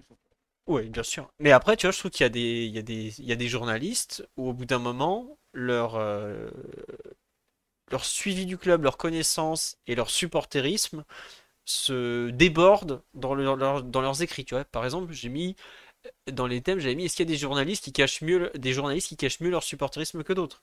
Si vous n'avez pas compris que Vincent Duc qui supporte l'OL après avoir lu un article dessus, excusez-moi, vous êtes bête il y, a des fois, je regrette, je mets un peu les pieds dans le plat. J'ai rien contre lui. Hein. C'est pour moi la plus belle plume du, du football français à cet instant. Mais il y a des moments, je vais dire, euh, Vincent, euh, Jean-Michel Aulas, il, faut arrêter. C'est pas Dieu le Père non plus, quoi. Et c'est là où des fois, je trouve que en France, on ressent pas tant que ça, mais un peu quand même. Et c'est un truc, en fait, il y a beaucoup de supporters parisiens qui vont pas avoir ce rapport avec la forcément la même impression avec la presse, c'est que tu as rarement l'impression d'un journaliste qui est supporter du PSG quand il écrit en fait. Comme si on est à Paris, donc on est une capitale centralisée, il a c'est pas une ville entre guillemets, c'est pas des écrits pour les locaux en fait. C'est pour quelque chose de beaucoup plus grand et donc on peut pas laisser transparaître son parisianisme. Et le seul un peu endroit où tu ressens ça, c'est bah, France Bleu, on parle de Bruno Salomon. Bruno, il est à fond, alors là, lui, il est sans limite et il a bien raison d'en profiter. Un peu le Parisien par moment aussi sur certains traitements de matchs de Coupe d'Europe, par exemple, où on sent un peu cet esprit euh, pro-club, en fait. Mais c'est qu'il y a beaucoup de. Je trouve de. Oui, mais c'est sûr qu'on n'est pas du tout pareil que, comparé à la Provence, quoi. C'est un traitement ah bah totalement différent où la Provence va être totalement. Euh, supporters et pas du tout euh, dans l'objectivité, hein, mais c'est leur, euh, c'est leur ligne éditoriale que nous, on va être un peu plus, euh, un peu plus neutre, mais aussi, nous, on est le Parisien, on est aussi aujourd'hui en France, et aujourd'hui en France, ça représente aussi l'ensemble de la France, hein, donc ça aussi, il faut bien faut bien l'entendre. Hein. Le Parisien, c'est concentré, voilà, évidemment en région parisienne, mais on, est aussi rattaché aujourd'hui en France, qui, qui est distribué dans, dans, toute la France, donc on ne peut pas se permettre d'adopter une ligne éditoriale 100% parisienne même si évidemment le, Paris Saint-Germain est notre fonds de commerce et une des rubriques qui, marche le plus dans notre dans notre journal, hein, mais on n'a pas du tout, on n'est pas du tout comme la Provence, quoi. Même si je sais que beaucoup de supporters le regrettent, hein, de pas être t'as pas, pas, pas de PQR en fait autour du PSG. T'as as, bah, de la presse quotidienne régionale sur chaque club de, Ligue 1 quasiment, euh, parce que c'est comme ça que ça fonctionne. Mais le PSG, c'est le seul qui n'a pas de PQR autour de lui, donc euh, donc ça se ressent surtout où il est traité avec une forme de, de, neutralité pour euh, vexer euh, personne, entre guillemets, parce que tu t'adresses autant euh, aux habitants du 16e de Bobigny que, que le mec de Bordeaux ou de Lille. Après, nous, le, seul, endroit où on va être un peu plus supporter officiellement, c'est dans les lives. Euh, que ce soit Marseille, que ce soit Nantes, que ce soit le PSG en Coupe d'Europe, on part du principe qu'on est pour le, club français. Et donc, dans les titres qui vont être sur la, sur la home, sur le site en direct, euh, là, on, affiche clairement pour, pour qui on est. Quoi. Mais, mais dans, dans les papiers, effectivement. Euh, après, comme on disait tout à l'heure avec Adrien, il y a un truc presque éthique, cette volonté d'être irréprochable quand même, de ne pas montrer que dans ton papier, on sent quand même le supporter un peu un peu aigri sur telle décision d'arbitrage. Ça, voilà, ça, ça c'est le danger. Et, donc on est quand même loin en France. Je parlais de, de Duluc et de, Lyon. On est quand même loin en France, on va en parler tout à l'heure peut-être, mais de, l'Espagne et de, de par exemple, qui écrivent sur le mercato de Mbappé tous les étés, où, là tu lis le service après-vente du, Real Madrid. On n'en est pas, là en France et, heureusement, il faut, à mon sens, il faut vraiment que ça persiste, ça. Bah, c'est marrant, c'est une question sur live. Mais c'est vrai que c'est un des thèmes après. C'est. Euh, il y a. En fait, tu vois ce que tu dis sur le live, tout ça. On me dit, c'est vrai que sur le live, c'est pas pareil. Euh, le live, l'écrit, tout ça. Sur l'écrit, tu relis quand même. Le live, c'est un peu euh, grand saut dans le vide. Mais par exemple, c'est quelque chose moi qui m'avait beaucoup choqué sur Real Madrid PSG il y a 3 ans ou 2 ans. Enfin, vous voyez le, le, le, drame de Marquinhos et le triplé de Benzema, quoi c'est qu'à la fin, t'as l'impression que Canal Plus c'est plus supporter du Real Madrid que du PSG alors que c'est une télé française quoi. J'étais genre, mais euh, c'est en le voyant. En fait, pendant le match, bah, je suis concentré sur le boulot donc je l'entends même pas. Et après, en, revoyant la rencontre, le lendemain, je suis. Euh, mais euh, c'est une télé française ou pas? Et je pense que ça, cette retenue un peu sur le PSG en général et tout, c'est quelque chose qui, je pense, gêne pas mal les supporters. Je sais pas si en tant que bah, journaliste, Mathieu, tu le ressens un peu comme ça, ce, ce côté un peu Paris qui, même quand il représente la France, n'est pas si supporté que ça, quoi. Non, je, pense que tu as un, truc qui doit être ancré en, dans, les gens, cette histoire d'un peu de pouvoir central où faut toujours être un peu contre le, le, grand, euh, la grande capitale, etc. Parce que je suis pas certain que si le même scénario s'était produit, euh, par exemple avec Marseille, avec Lens, avec Monaco, avec Nice, tu aurais eu le, même ressenti. Il aurait sans doute essayé de, plus les défendre ou chercher quelque chose comme ça. Là, tu sens vraiment qu'il y, a un côté, euh, bah, c'est le grand club riche de la capitale qui a été racheté par une puissance étrangère qui gêne et que euh, c'est presque excitant qu'il se plante parce que c'est peut-être même plus vendeur euh, que s'il gagnait. Euh, et je pense que ça, c'est inhérent et ça sera toujours comme ça, à mon avis. Après, pour, ça, a un peu coupé, je ne sais pas si vous avez beaucoup changé la discussion, mais pour revenir à ce, match du Real, là, au commentaire, tu as un consultant qui, est Bey. Quoi. Moi, je me souviens effectivement de, son commentaire sur un, sur début. Ah, qu'est-ce que c'est beau quand le football est joué comme ça. Tu sens que le mec, il, jubile, va dire ça. Et bah voilà, là aussi c'est la question. Lui, c'est un consultant, ancien joueur de l'OM. Il est pro-marseillais, on le sait, et ça se ressent vraiment. quand c'est sur une grande chaîne comme Canal, que tu es supporter du PSG, tu peux avoir un peu mal au, fondement. Moi, ça a été, ça a été mon cas. Le mal au fondement d'Emeric Le Gall est expliqué à 22h33 le 16 octobre. Non mais j'avoue que... Et ça, tu vois, par contre, je pense que c'est plus lié au fait que ça soit euh, de la télé, donc en direct, y a pas de filet, y a pas de, enfin ils recoupent pas, ils vont pas couper le micro à Big Bay, genre arrête de jubiler s'il te plaît, ils sont en train de perdre. Mais euh, tu retrouves pas forcément ça par contre dans, dans l'écrit. Euh, tu vois, par exemple, une personne sur live me dit ouais, l'équipe était en train de jubiler le 8 mars 2017 à 23h. Je pense pas, non. Je pense pas du tout. Parce que faut pas oublier que pour eux, plus le PSG va loin, plus c'est des ventes pour tout le monde, hein, c'est l'équipe de France de, de, foot, de rugby, les résultats du PSG, c'est, on, génère l'audience et les, les ventes de, de, journaux quand ça marche bien. Hein. Quand ça marche mal, euh, ça marche beaucoup moins. Comme pour toi, Philo, sur Culture, euh, ah bah oui. les, les meilleurs, la fréquentation se fait quand ça fonctionne bien, quand il y a un transfert qui se fait, quand il y a de l'actu positive, hein, quand il y a de l'actu négative, euh, les gens sont beaucoup moins friands que, que quand ça tourne dans le bon sens. Hein. nous, on veut que le PSG aille le plus loin possible en Ligue des Champions, hein, toujours, parce que voilà, ça nous fait des belles histoires à raconter, ça fait des... forcément des meilleures audiences aussi, des sujets plus intéressants, plus positifs, que, que le PSG qui se fait virer chaque année le 8 mars euh, de l'année. Hein. c'est Alors, ça devient, ça devient saoulant, hein, force. Non, mais bien sûr, il faut savoir que le jour, le jour du drame, tu fais une bonne audience, le lendemain, tu fais encore une demi-bonne audience parce que c'est l'odeur du sang, comme l'avait dit Raymond Domenech lors de sa meilleure conférence de presse. Et les trois, mois, d'après, c'est la merde. voilà, je vous le dis honnêtement. C'est les trois bah, C'est l'exemple de la saison dernière où, euh, enfin, euh, la fin de saison, c'est une agonie euh, sans précédent. Et pour écouter tous les podcasts que tu que as fait, tu sens qu'au bout d'un moment, bah, tu n'avais qu'une envie, c'est que ça s'arrête parce que c'est c'est mars, avril, mai, juin. En plus, l'année dernière, ça s'est terminé début juin. C'est hyper long quand il y a strictement plus rien à raconter et que tu sens qu'il n'y a plus de vie, en fait. Franchement, il y a eu des podcasts l'an dernier. Heureusement que c'est un rendez-vous hebdomadaire, que on a. Franchement, c'est aussi grâce aux éditeurs, le live et tout, que tu le fais. Parce que t'es. Enfin, c'est une agonie pas possible sur le terrain, il n'y a rien qui va. Tu vas pas répéter toutes les semaines, ils sont nuls. Enfin, c'est la réalité, donc tu le redis. Pour au cas où il y en a un qui l'entende, tu le lui dis directement. Mais ouais, c'est. Ah, c'était terrible. le suivi quotidien, c'était très lourd. Ah ouais, quand tu dois écrire un, papier, un papier, voire plus par jour, au bout d'un moment, euh, très compliqué. Sur les rames. Hein. Voilà, nous on fait, on fait une conf de rédaction tous les lundis pour un peu définir les sujets de, la semaine qui arrive. Tu, tu vois, tu as, as, une semaine à un match généralement, faut trouver un peu un sujet fort pour le, pour le match qui arrive, le match du week-end. Là, il fallait, bah, fallait ramer, quoi. Je sais plus ce qu'on a fait, hein. je sais plus, je sais plus comment on s'en est sorti, mais, mais c'est compliqué. C'est compliqué quand tu as trois mois, il faut que tu écrives chaque jour sur ce, sur ce club. Euh, sportivement, c'était pas facile. Mais Et même. Vas-y, vas-y, euh, vas-y, vas-y. psychologiquement, Adrien, moi, je me posais la question qu'est-ce que c'est de, ouais, de bosser chaque jour, de devoir chaque jour écrire des papiers sur le PSG C'est on- on- la, la santé du cigare va bien malgré tout. Il y a des jours où c'est compliqué. hein. Il y a des jours où c'est compliqué.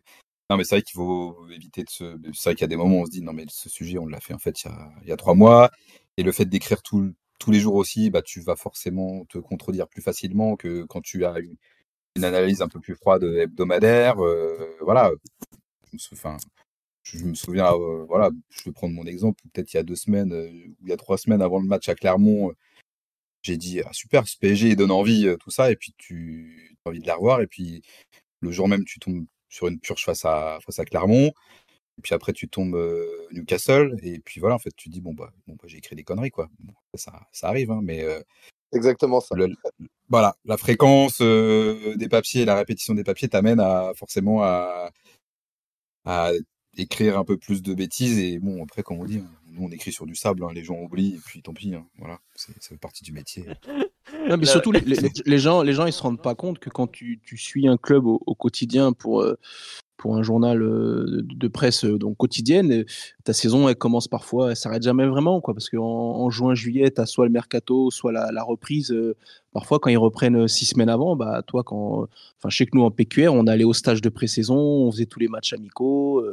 donc, quand tu arrives, par exemple, au mois de septembre, où tu as l'impression qu'il n'y a que quatre journées, toi, ça fait déjà deux mois et demi, tu es déjà dans la saison.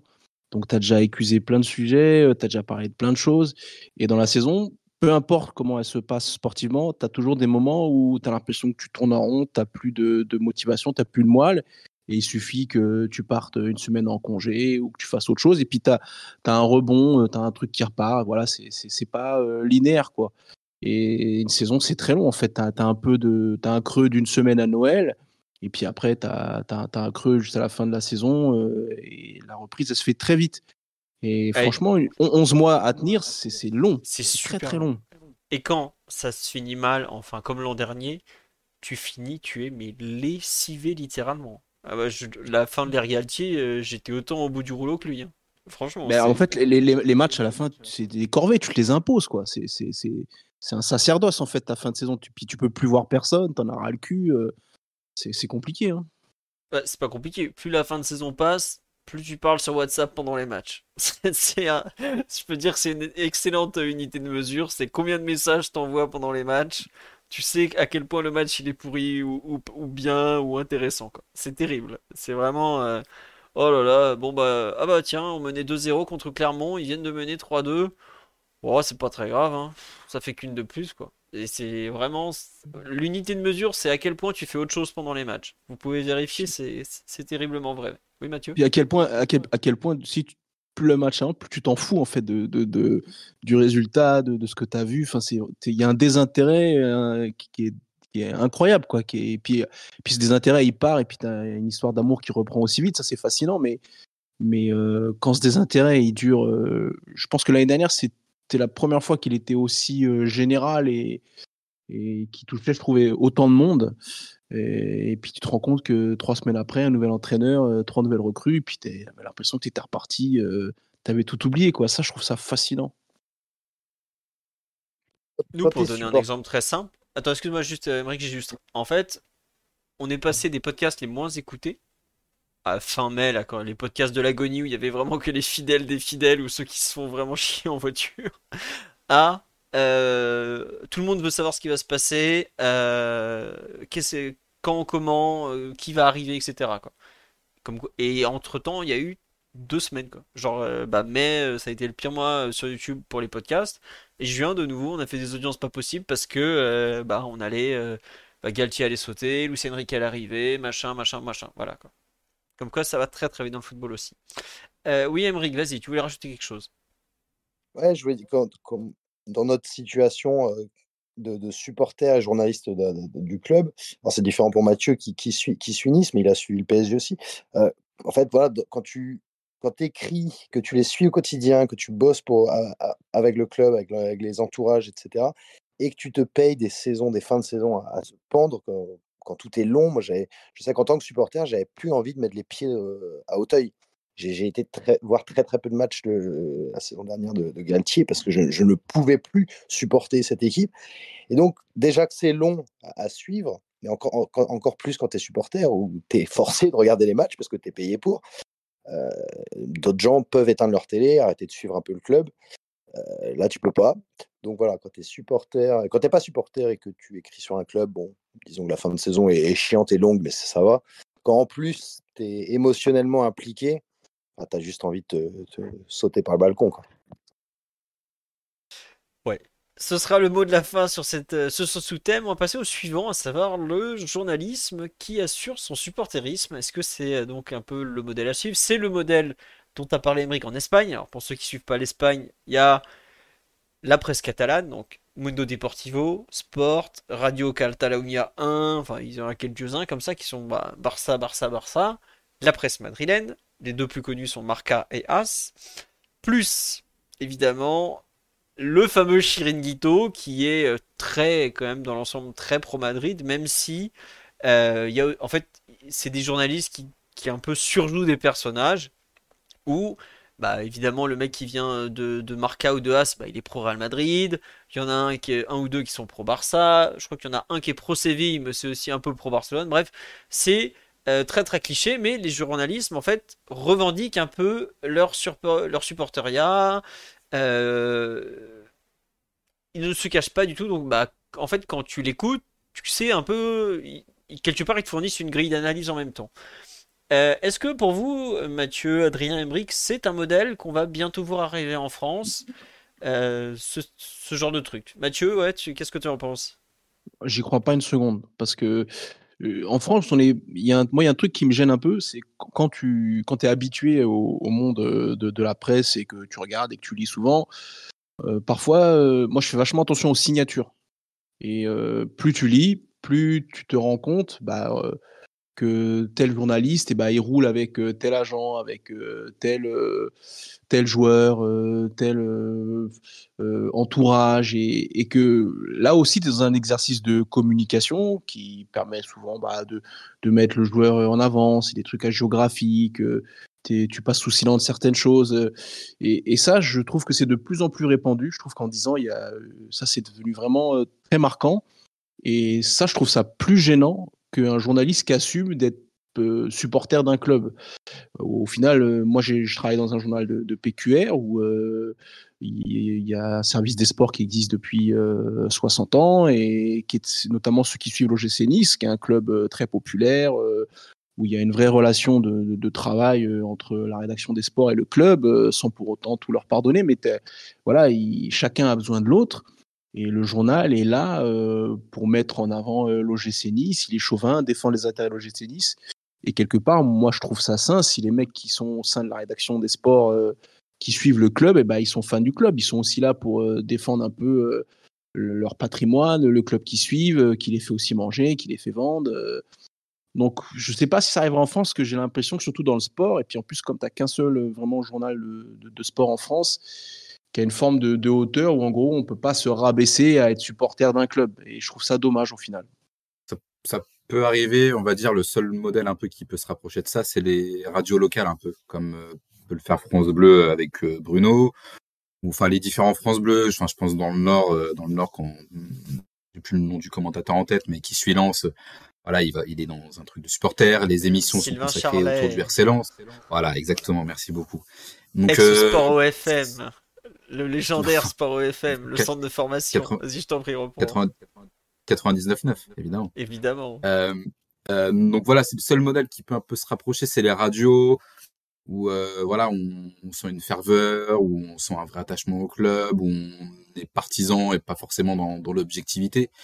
Et moi, je pense qu'il faut, il faut rester, il faut avoir de la, neutralité quand même, parce que nous, on fait notre, essaye de faire notre boulot quand même le plus, voilà, le plus juste possible et, tendre vers un modèle à la, à l'espagnol ou à l'italienne, c'est pas ce dans quoi je me reconnais, même si moi j'adore le PSG, euh, j'adore ce club et j'en suis toujours supporter et même s'il y a un peu de détachement avec euh, avec les années, euh, je roule pas pour le PSG en fait hein, et j'ai pas envie de, servir ses intérêts au quotidien et de d'être le porte-parole du PSG. vu encore plus quand on voit comment ça se passe dans l'intérieur, on n'a vraiment pas envie de, de servir leur soupe au quotidien. Ouais. c'est le thème d'après, mais on va y revenir. Oui, Mathieu? Bah, euh, Après, tu vois, je trouve que par exemple, c'est pas pour t'envoyer des fleurs et, te faire une pipe, Philo, mais je trouve que ce que tu fais, ce que vous faites euh, avec l'équipe sur le site de culture, qui est du journalisme, euh, c'est voilà, quand tu vois le nom, tu sais que tu es pour le PSG, et je trouve pas que ça soit quelque chose d'agéographique où tu sers la soupe au club, tu as un regard critique, tu es, aussi dans le factuel, dans l'analyse, tu prends de la hauteur, quand tu écoutes les podcasts, il y a des missiles qui partent un peu à gauche à droite pour tout le monde. Et c'est la preuve que tu as une matière et que tu peux traiter le PSG en étant fan du PSG sans pour autant être un bisounours et trouver des excuses à chaque fois. Et c'est peut-être pour ça aussi que le, podcast, il a de l'audience, que tout le monde connaît un peu culture, parce que tu n'as pas beaucoup d'autres alternatives comme ça, où tu, tu, sais ce que tu vas venir chercher en allant sur culture. Euh, moi, je lis de moins en moins l'équipe sur le PSG, je lis en diagonale parce que j'ai le sentiment que c'est des choses. Euh, voilà, euh, je, ne suis pas, pas déçu, mais voilà, c'est parfois, c'est je trouve, je, m'y retrouve pas, je n'ai pas de matière à, ça m'excite pas trop, donc alors que c'est le journal numéro un de, sport en France, et donc je, je, le feuillette plus. En gros, je, fais un check, voilà, ils ont fait ça aujourd'hui, et puis euh, j'ai pas de souvenir de papier marquant sur le PSG dans le projet de sport en France depuis un moment et je trouve ça dommage au final. Après, tu vois, eux, je pense que quelque part, euh, ils n'ont pas les mêmes problématiques que moi globalement. On leur demande de sortir de l'actualité, et bah Adrien peut te le dire, tu le sais très bien, Emmerich aussi, c'est super dur de sortir de l'actualité, de l'information sur le PSG. Donc, ils ont cette problématique que moi, j'ai pas, parce que moi, je reprends régulièrement l'équipe parisienne, je, Hiring for your small business? If you're not looking for professionals on LinkedIn, you're looking in the wrong place. That's like looking for your car keys in a fish tank. LinkedIn helps you hire professionals you can't find anywhere else, even those who aren't actively searching for a new job but might be open to the perfect role. In a given month, over 70% of LinkedIn users don't even visit other leading job sites. So start looking in the right place. With LinkedIn, you can hire professionals like a professional. Post your free job on linkedin.com slash people today. Many of us have those stubborn pounds that seem impossible to lose, no matter how good we eat or how hard we work out. My solution is PlushCare. PlushCare is a leading telehealth provider with doctors who are there for you day and night to partner with you in your weight loss journey. They can prescribe FDA-approved weight loss medications like Wagovi and Zepbound for those who qualify. Plus, they accept most insurance plans. To get started, visit plushcare.com slash weight loss. That's plushcare.com slash weight loss. Je dis honnêtement, ce qu'ils font, sortir l'information comme ils le font, je suis incapable de le faire. J'ai, voilà. Après, moi, ce que je vois, c'est que je parle du PSG avec mon cœur de supporter, évidemment, parce qu'il y a, enfin, ça fait 10 ans, pratiquement, bientôt 10 ans que c'est mon métier de faire tourner culture PSG, donc évidemment que j'aime bien le club, vous vous en doutez. Mais surtout, je trouve que je, je dois avoir de l'honnêteté en fait. Et c'est là où le modèle espagnol, en fait, des fois je me dis, est-ce que dans le fond ils ont pas raison de dire, bah écoutez, moi je suis madrilène, et ok, il y a des fois je vais taquiner un peu en face, mais au moins vous savez, je me cache pas derrière euh, mon journal en fait. Je suis cette personne-là et, pourquoi pas. Moi par exemple, il y a un mec qui m'a demandé il y a pas longtemps, est-ce que tu veux pas faire culture euh, PSG mais version M euh, parce que on aime bien, on aime même beaucoup la façon dont tu traites le PSG et on pense que bah, sur l'OM, euh, concurrence et le Fosséen, bon voilà, c'est pas non plus le, haut du panier hein, euh, en termes intellectuels. Hein. ça va bien avec la Provence, quoi.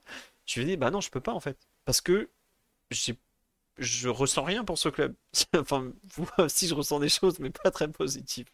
Et donc, je peux pas travailler en fait. Quand vous. Je sais que j'ai par exemple énormément de personnes qui viennent spécifiquement pour lire l'actualité sur le PSG chez nous.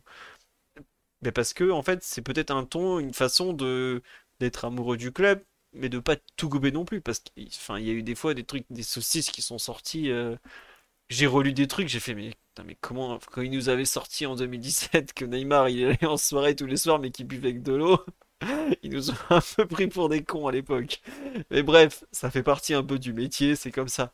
Mais ce que je veux dire, c'est que quelque part, le, un peu, le modèle espagnol, euh, plus qu'italien, les Italiens ont un peu plus de de retenue par exemple. Mais le modèle espagnol où tu survends un peu un amour, d'un côté je le trouve absolument ridicule parce qu'ils sont en permanence dans la posture, dans le fait d'en faire trop tout le temps. Mais de l'autre je me dis, bah, quelque part, euh, est-ce qu'ils sont pas plus honnêtes eux en annonçant leur couleur que les débats que tu vas avoir euh, sur la même chaîne, par exemple l'équipe TV le soir, ou euh, c'est déguisé alors que ça se peut. Enfin, tu leur enlèves la chemise, ils ont le maillot du club en dessous, quoi. Et franchement, avec le recul, je me dis, ben, est-ce que finalement je préfère pas le, cirque à l'espagnol plutôt que la pseudo retenue française où tu sais très bien qui va allumer le PSG avant même que le mec il ouvre la bouche, quoi. Donc euh, aujourd'hui, j'arrive pas à, trancher vraiment. Je sais pas, Adrien euh, ou, ou euh, sur ce sujet. Toi, Emric, tu ne supportes pas ce modèle espagnol, j'ai cru comprendre. Non, non, non, c'est pas ça. Je, pense juste qu'effectivement, il y a quand même moyen de trouver un juste milieu entre le cirque du, chiringuito et de, de certains articles euh, As ou Marca ou plein, ou plein d'autres, euh, notamment sur le, PSG, sur Mbappé, où tu sens qu'il y a un, jugement de valeur du, mec qui, écrit ces lignes. Je, trouve quand même aussi que, que c'est pas non plus euh, si mal d'afficher de, ces, ces, couleurs. Alors, forcer tous les journalistes en place publique dire je suis supporter de tel club. C'est une volonté personnelle. Moi, ça, a été un peu le cas parce que j'ai intégré France Bleu et le podcast 100% PSG. et, au final, dans ce podcast-là, je trouve que oui, c'est, je trouve le modèle intéressant, qu'on sache très clairement qu'on est tous pour le PSG, qu'on connaît plus ou moins bien son histoire, qu'on a des, un vécu personnel, émotionnel. Et, et, dans les débats, ça amène quelque chose de sain, sans que tu te prives de défoncer le club. Mais pas l'espagnol où, eux, j'ai l'impression qu'ils peuvent être plus défenseurs du Real. Moi, j'ai, on n'a aucun problème sur France Bleu à, dégommer le PSG en toute honnêteté et parfois avec, avec du, plaisir, puisque c'est notre, notre souffrance. Il faut aussi trouver un peu de plaisir parfois.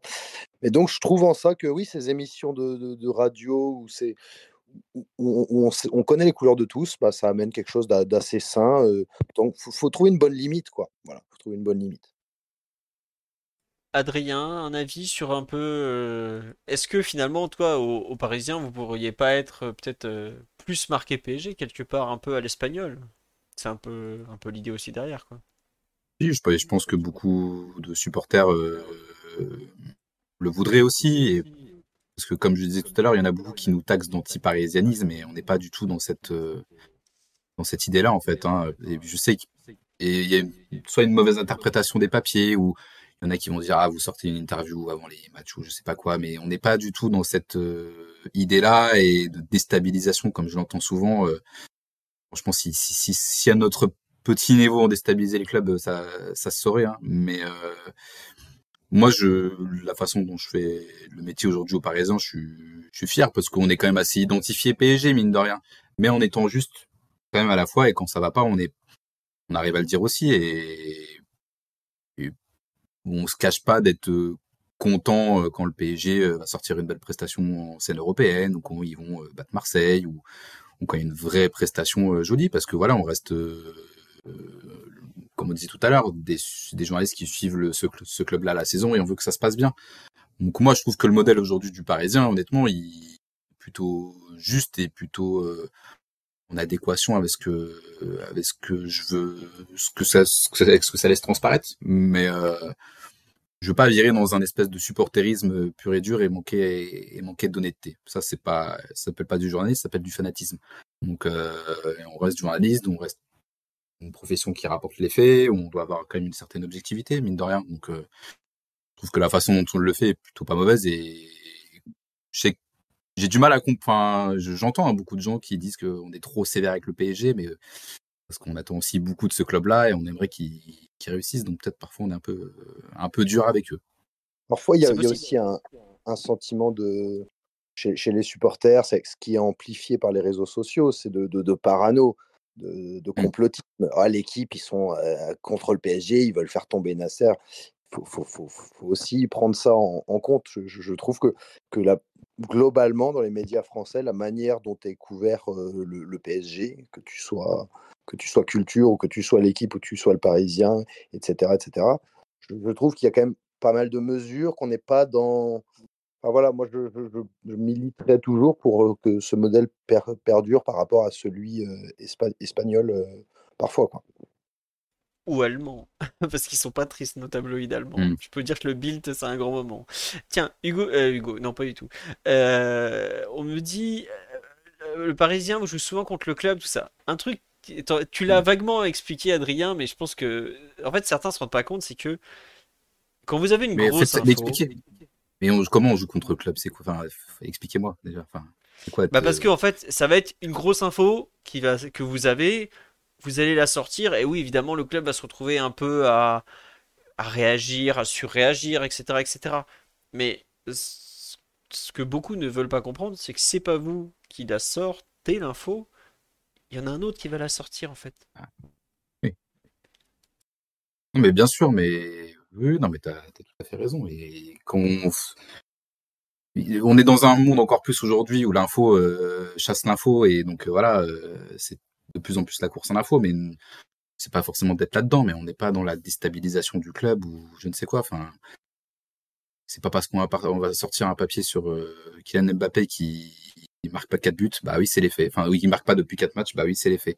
Mais c'est pas pour le déstabiliser, c'est un constat, c'est des faits en fait. On rapporte juste euh, ce qui se passe sur le terrain euh, la semaine dernière ou dans la semaine qui va arriver. Donc en fait, non, on n'est pas là pour déstabiliser le club. Et comme je le dis, hein, si nous on déstabilisait le club, bah faut arrêter, hein. on arrête le foot et, puis voilà. Je pense qu'il y a d'autres choses qui les déstabilisent que, le Parisien. Euh, a un papier signé Adrien Chantegrelet ou Dominique Sévrac pour dire que Mbappé est tombé forme. J'espère qu'il passe au-dessus de ça. Hein. Bah non, mais surtout si ton club est déstabilisé par un article de presse, faut pas t'interroger sur l'article de presse, faut t'interroger sur la structure du club.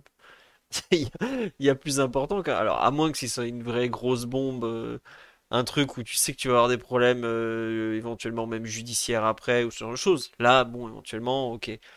Mais quand t'as des rumeurs de transfert, tout ça, enfin, les joueurs, ils s'en foutent des rumeurs de transfert, ils savent très bien ce qui se passe ou ce qui ne se passe pas.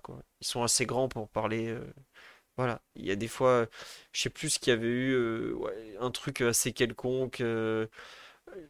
Je crois que c'était le, les salaires, encore une fois sont, enfin. Ils savent ce qui touche. Hein. ouais, voilà quoi. Je veux pas être méchant, mais Kaylor Navas, il était depuis 15 jours au PSG, sa feuille de paye, elle était déjà sur internet. Hein. Faut pas. Globalement, entre ce que vous savez, vous, ce que le club dit, ce qui sort à l'extérieur, il y a plusieurs pas, plusieurs sas de compression ou décompression de l'information. Et c'est pas du tout le même environnement en fait. Euh, comme tu dis, Adrien, leur salaire, ils, le savent. Bon, il y a un peu des mythos, tout ça, mais ils le savent globalement, quoi. Voilà. Euh, au pire, ils demandent à l'agent qui va demander à l'agent ou ce genre de truc, et tu arrives toujours à le savoir. T'as pas besoin d'attendre euh, le dossier de l'équipe du mois de mars euh, parce que la DNCG a un peu trop parlé, et puis voilà, quoi. Enfin, je, je, vraiment, ce truc de, de la déstabilisation, je pense qu'on en hmm. fait un peu trop. Et comme je dis, si un club est vraiment déstabilisé par la presse, le problème est peut-être plus du côté du club que de la presse. Ça veut dire que ton club, déjà, peut-être qu'il y a trop de fuites. Ça, ça peut arriver, hein, par contre. Mais c'est qu'il y a un problème au niveau du club, vraiment, où il faut, faut mieux encadrer les choses. Ou alors, c'est que ton club est pas très serein et qu'il y a des grosses divisions internes ou ce genre de choses. T'as, as eu tu vois, à Monaco, par exemple, Mathieu, toi qui tu disais, mais Monaco, c'est un petit village. Est-ce que tu avais le, as eu ce sentiment des fois que ce que vous écriviez, ce que, ce que tu as pu écrire, pouvait vraiment déstabiliser le club ou enfin, ça leur passait 10, bornes au-dessus de la tête? Euh, déstabiliser le club, je, je pense pas, mais par contre, tu, tu, tu sentais que tu pouvais avoir un, une sorte de, de, poids sur le sort euh, d'un entraîneur. Euh, je, je l'ai senti notamment au deuxième passage de, de Leonardo Jardim, où ou parfois euh, tu, tu, sens que tu es un peu le, dernier coup près. Euh, parce que Monaco, c'est particulier, tu vois. Euh, Monaco Matin, en gros, c'est le journal que lit le, prince Albert au petit déjeuner. Donc, et c'est Nice Matin aussi qui le fait, c'est ça hein? Ouais, voilà, c'est le même groupe en fait, c'est la même chose. Et, et en fait, tu, tu, c'est un, un pays étranger qui est souverain, qui a, bah, qui, a, un roi, enfin qui a un prince qui, gère sur tout le monde, qui a des sujets. Enfin, c'est une figure tutélaire importante. C'est son club, c'est le club de sa famille. Et tu, sais que la première chose qu'il lit le matin au petit déjeuner, bah, c'est les pages monégasques et les pages sur Monaco. Et tu as souvent eu un courant princier qui a du poids un peu, plus ou moins en fonction des périodes dans le club.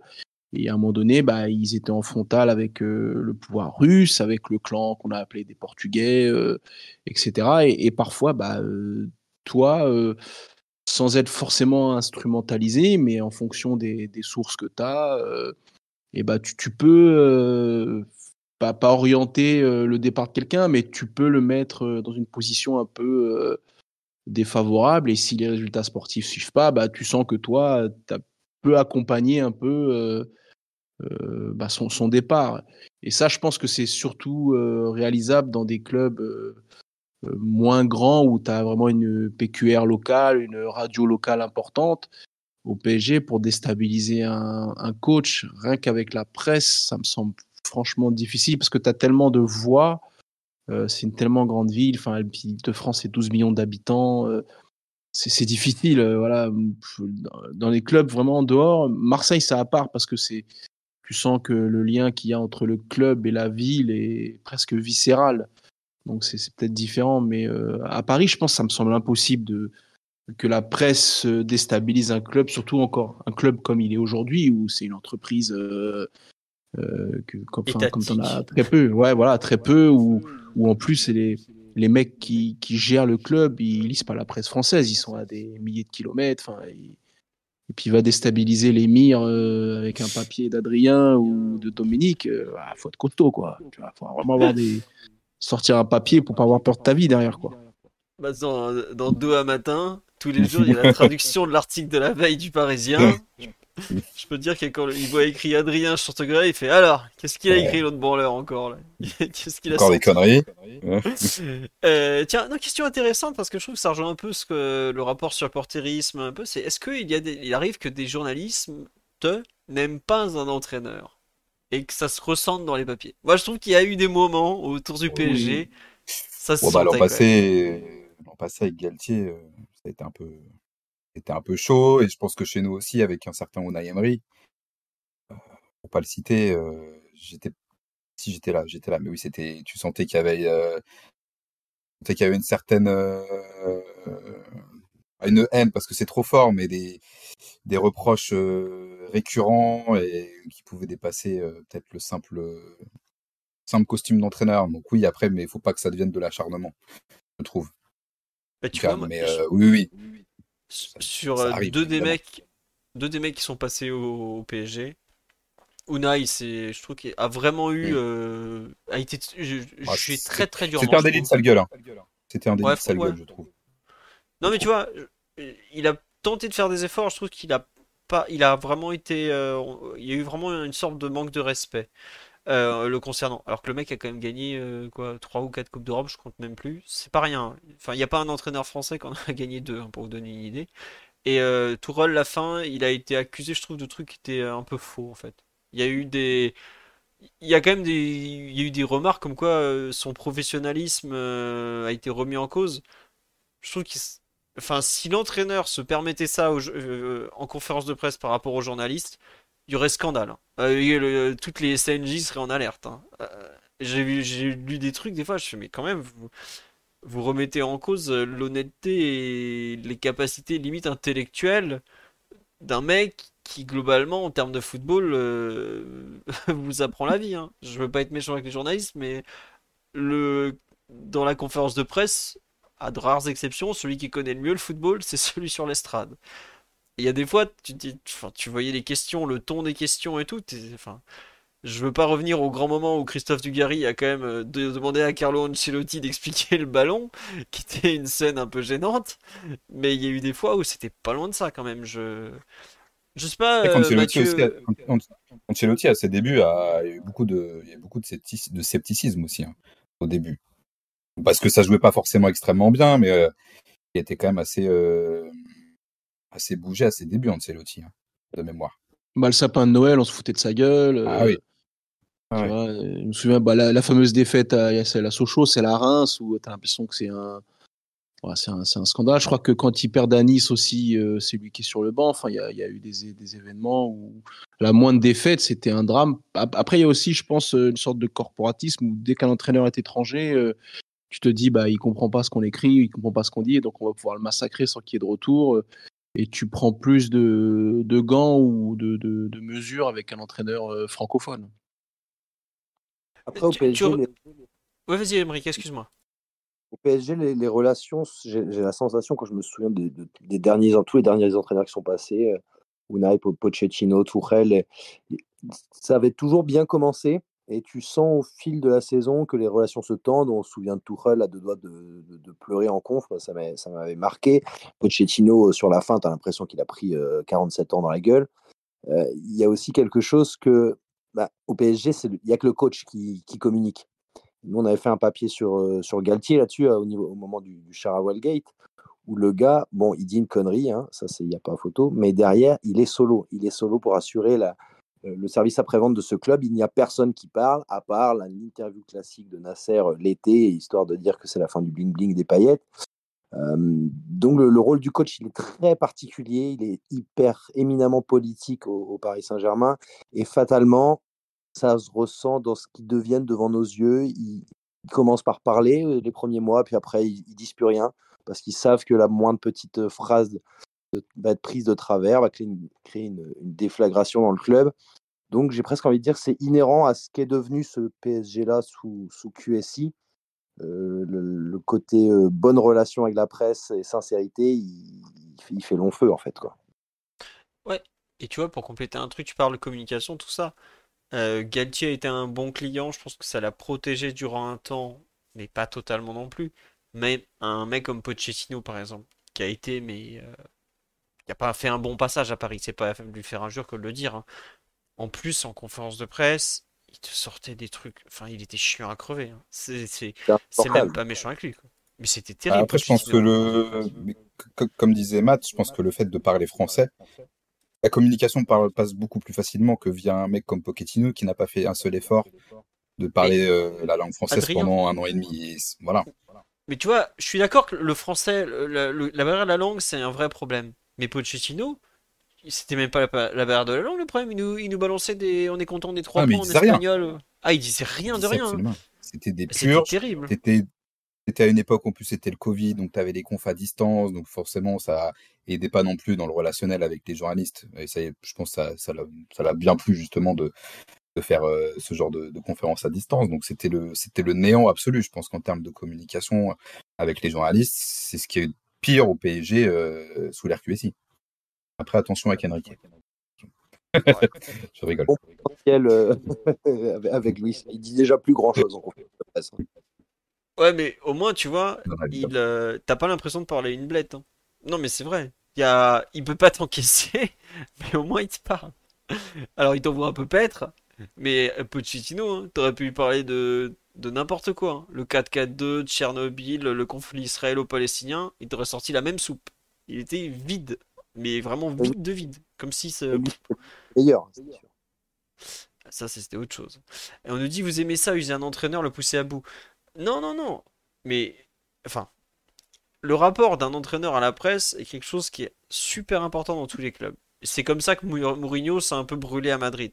Mais il faut pas croire que, en fait, plus t'es un gros club, plus ça va avoir de l'importance parce que ça va un peu ruisseler sur toute l'information autour du Paris Saint-Germain, parce que, comme le disait Adrien ou Emeric, pardon, c'est un peu le seul à parler au PSG de façon euh, récurrente. Mais...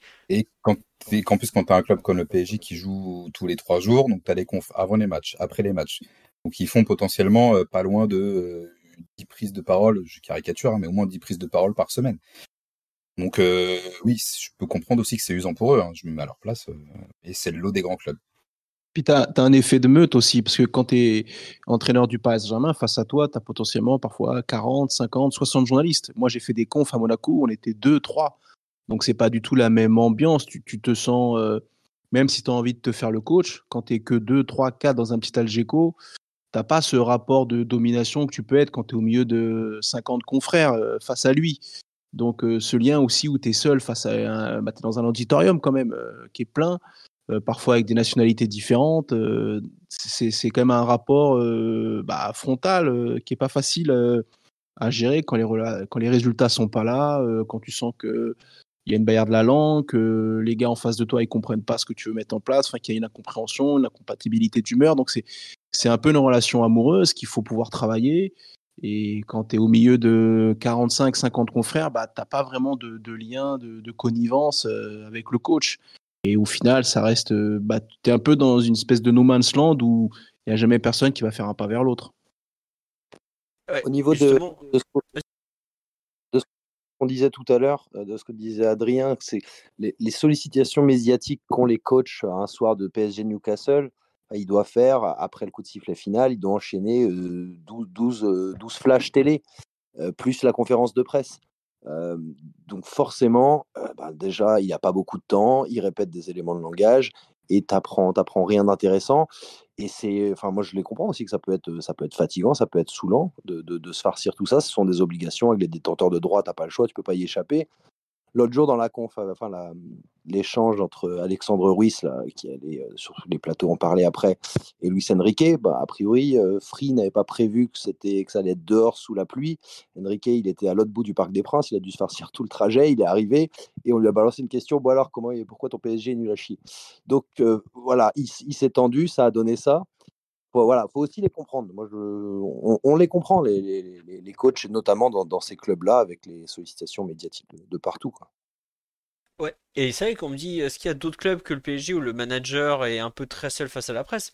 Bah, moi, comme ça, j'ai cité sur le live l'exemple de Man United où Ten Hag, il est face à la presse anglaise. Après, l'Angleterre, c'est particulier dans le sens ses conférences de presse sont, sont pas diffusées en direct, c'est très refermé. Chaque mec pose sa question et utilise que sa question. C'est pas forcément un bon exemple.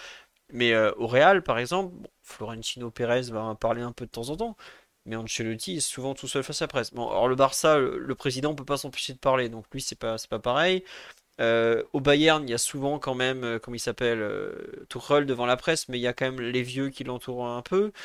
en Italie, bah, Marotta parle régulièrement, notamment avant les matchs, histoire de, de, préparer un peu le terrain pour, pour le coach. On a au Milan AC, pareil, les, Italiens, les directeurs sportifs parlent un peu plus. C'est vrai que le PSG a un modèle où l'entraîneur se retrouve beaucoup, beaucoup, beaucoup sollicité et exposé. Donc, euh, ouais, la seule fois où, la seule fois où, à la limite, il y a une personne extérieure, c'était lors du premier passage de Leonardo qui prenait beaucoup la parole. Exactement. Mais le deuxième passage, il a presque pas parlé. Ouais, c'est ça. Parce qu'après, s'il devenait un peu trop caricatural dans ses prises de position, donc ça je trouve que ça le desservait, mais euh, c'est qu'Antero Henrique l'a, l'a jamais fait. Euh, Campos est sorti du bois peut-être deux fois l'an passé dans la saison pour déminer, pour déminer, pour déminer certains, certains sujets, mais sinon, il est très, très discret là-dessus. Et Nasser, bah, ça reste euh, son habituelle communication de trois prises de position dans la parole et rarement après les matchs. C'est, extrêmement rare, quoi. Extrêmement rare. Non, rarement après les défaites, Adrien. Toujours après la victoire, Nasser. Oui, bien sûr, évidemment, non, évidemment, tout à fait. Bah, c'était la dernière, après, c'était après PSG Marseille, au... enfin Marseille PSG au Vélodrome. Vous savez qu'il y a 3-0, il était... tout fier. Oui. Bon, voilà. Non, mais est-ce que c'est normal, par exemple, moi je trouve pas ça normal que le coach se retrouve tout seul en première ligne à devoir tout assumer tout le temps, quoi. Ne serait-ce que, tu vois, le rapport à la presse c'est compliqué au PSG, mais enfin, il est envoyé à l'abattoir, quoi. Franchement, c'est vraiment être envoyé à l'abattoir. Et c'est là, par exemple, euh, dans les directeurs, différents directeurs sportifs qui sont passés, c'est pas normal qu'on les ait aussi peu entendus.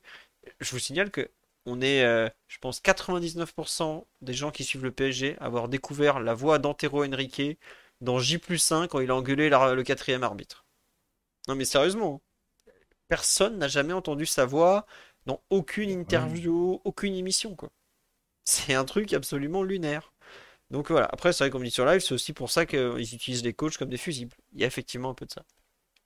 Euh, oui, Mathieu, tu veux rajouter quelque chose? Bah, je, vois, je, sais que l'exemple de, Monaco, c'est un peu différent parce que Ribolo Flep, il ne parle absolument jamais. Tu vois, moi en 7 ans, j'ai absolument jamais entendu le son de sa voix. Euh, tu avais un peu plus de prise de parole quand il y avait Vadim Vassiev, mais une fois qu'il est parti, euh, il n'y avait plus personne qui parlait. Bah, Luis Campos, je l'ai pratiqué à l'AS Monaco, il parlait pas plus. Et donc, tu avais aussi euh, un coach qui était tout le temps en, première ligne, ce qui avait été un obstacle vraiment, au-delà du, fait qu'il avait un groupe blessé, à la réussite de Thierry Henry, où, où avec le caractère qu'il a, comment il est, il s'est retrouvé bah, face à une presse, on n'est pas beaucoup, donc c'est plus facile, mais il s'est retrouvé en fait face à, une presse très vite seul, quoi. Et donc, faut que tu assures le, le, on et le off comme tu peux, avec la personnalité qui est la sienne. Et en fait, tu, peux vite te, cramer très rapidement quand tu es, tout seul au front.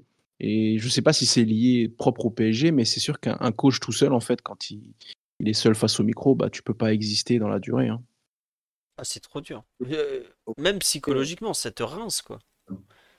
au PSG, en plus, quand tu vois le nombre d'affaires qui sortent par saison, quand c'est pas Kylian qui va sortir sa, petite bombasse au milieu de tout, ou les affaires sur Nasser, ou ceci ou cela.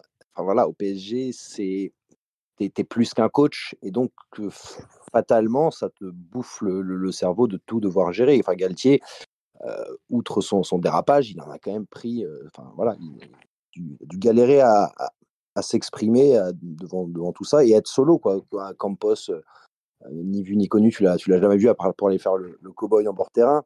Euh, nous, on avait bossé sur la com de Galtier à cette époque-là et on nous, disait dans son entourage que c'était c'était dur moralement à, vivre tout ça au quotidien.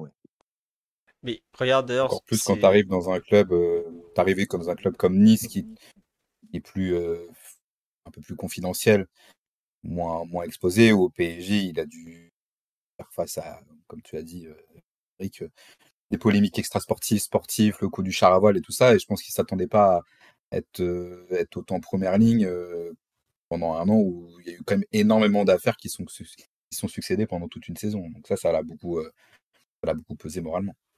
Et le char à voile, d'ailleurs, c'est une question extra-sportive sur laquelle il s'est complètement cramé. Oui, mais il était au courant. Il était au courant de cette question. Oui. Il était au courant. Il, il, a fait la blague en privé qu'il a sorti en conférence de presse. Il a vu que ça a fait marrer un peu tout le monde et puis il est ressorti en conf de presse. Mais sauf qu'il s'est rendu compte que les blagues qu'il pouvait faire à Saint-Etienne ou à Lille ou à Nice, bah, ça pouvait passer, mais qu'au PSG, bah, ça passait pas, quoi. Mais on l'avait tenu informé qu'il pouvait être euh, interrogé sur ce, sur ce sujet. Et là, tu te eh ben. dis, le C'est terrible. Et ça, lui a servi de leçon, hein. Vraiment, pour le coup. Euh. Ah bah oui, euh, huit mois plus tard, il est dehors. Grosse leçon. bon. Euh, on a un peu fait le tour sur le PSG, la communication, tout ça. Juste pour finir, donc vous êtes aujourd'hui euh, toujours journaliste, toujours supporter du PSG. Le dernier thème que j'avais mis, c'est est-ce que c'est possible d'être supporter quand on est en même temps euh, Est-ce que, bah, par exemple, bah, toi, Adrien, donc, qui travaille en plus sur ce, sur ce thème, est-ce que les coulisses rendent encore la chose possible ou il y a quelque part, tu n'arrives plus à être totalement supporter euh, quand, quand tu as ta, depuis que tu as ta carte de presse? Euh, J'ai plus de, j'ai pris du recul euh, par rapport aux résultats depuis que je vois vraiment, depuis que je le suis au quotidien. Parce que c'est aussi pas, forcément par rapport à ce qui se passe à l'intérieur du club et quand tu vois le fonctionnement, mais aussi parce que c'est une matière qui est un peu, qui est, qui éreintante, qui peut, qui, use aussi mentalement à suivre tous les jours, à devoir sans cesse trouver des sujets, des choses comme ça. Donc c'est aussi un peu, peu pesant. En fait, c'est comme quand tu suis, quand tu bosses dans la compta du lundi au vendredi, bah, le samedi, dimanche, t'as pas forcément envie d'entendre parler de tes bilans comptables le week-end quand tu es chez toi. Donc a un peu de ça de temps en temps où, ce club un peu schizophrène, tu le suis à longueur de saison. Euh, tu es dedans, tu connais un peu son fonctionnement, tu vas aux conférences de presse, tu fais les matchs, enfin, je passe plus de temps euh, à suivre le PSG euh, qu'avec ma famille. Donc euh, voilà, c'est ça t'oblige à prendre du recul parce que sinon tu, tu, deviens tu deviens un peu fou. Donc ouais, le, le journaliste que je pouvais être il y a cinq ans n'est pas du tout le même en termes d'affect avec le PSG. J'ai pris du recul et j'ai mis des barrières entre guillemets. Même si évidemment, hein, je garde beaucoup d'affection pour le club, ça c'est euh, indéniable, mais je ressens pas les matchs de la même manière que je pouvais les ressentir il y a, il y a 3-4 ans. Voilà, Juste pour plein de raisons. Au début, tu as dit le supporter que j'étais il y a 5 ans, le journaliste que tu étais il y a 5 ans, le supporter que tu étais il y a 5 ans. Hein. Tout à fait, exactement, non, exactement, tu as bien fait. Mais euh, voilà, je vais toujours au parc en, en tant que lambda, hein, de temps en temps, hein, ça m'oblige, ça m'empêche pas du tout de, de profiter euh, de temps en temps, mais j'ai, ouais, j'ai pris du recul. Faut pas mettre trop d'affect non plus. C'est important de, de faire la, page, de, la, de la part des choses entre le côté supporter et le côté journaliste. Mais euh, oui, je pense que le 4-1 que le PSG a pris euh, à Newcastle, je l'ai, pas du tout mal vécu. Hein, voilà, c'est le, le, à 23h10, j'avais dû oublier.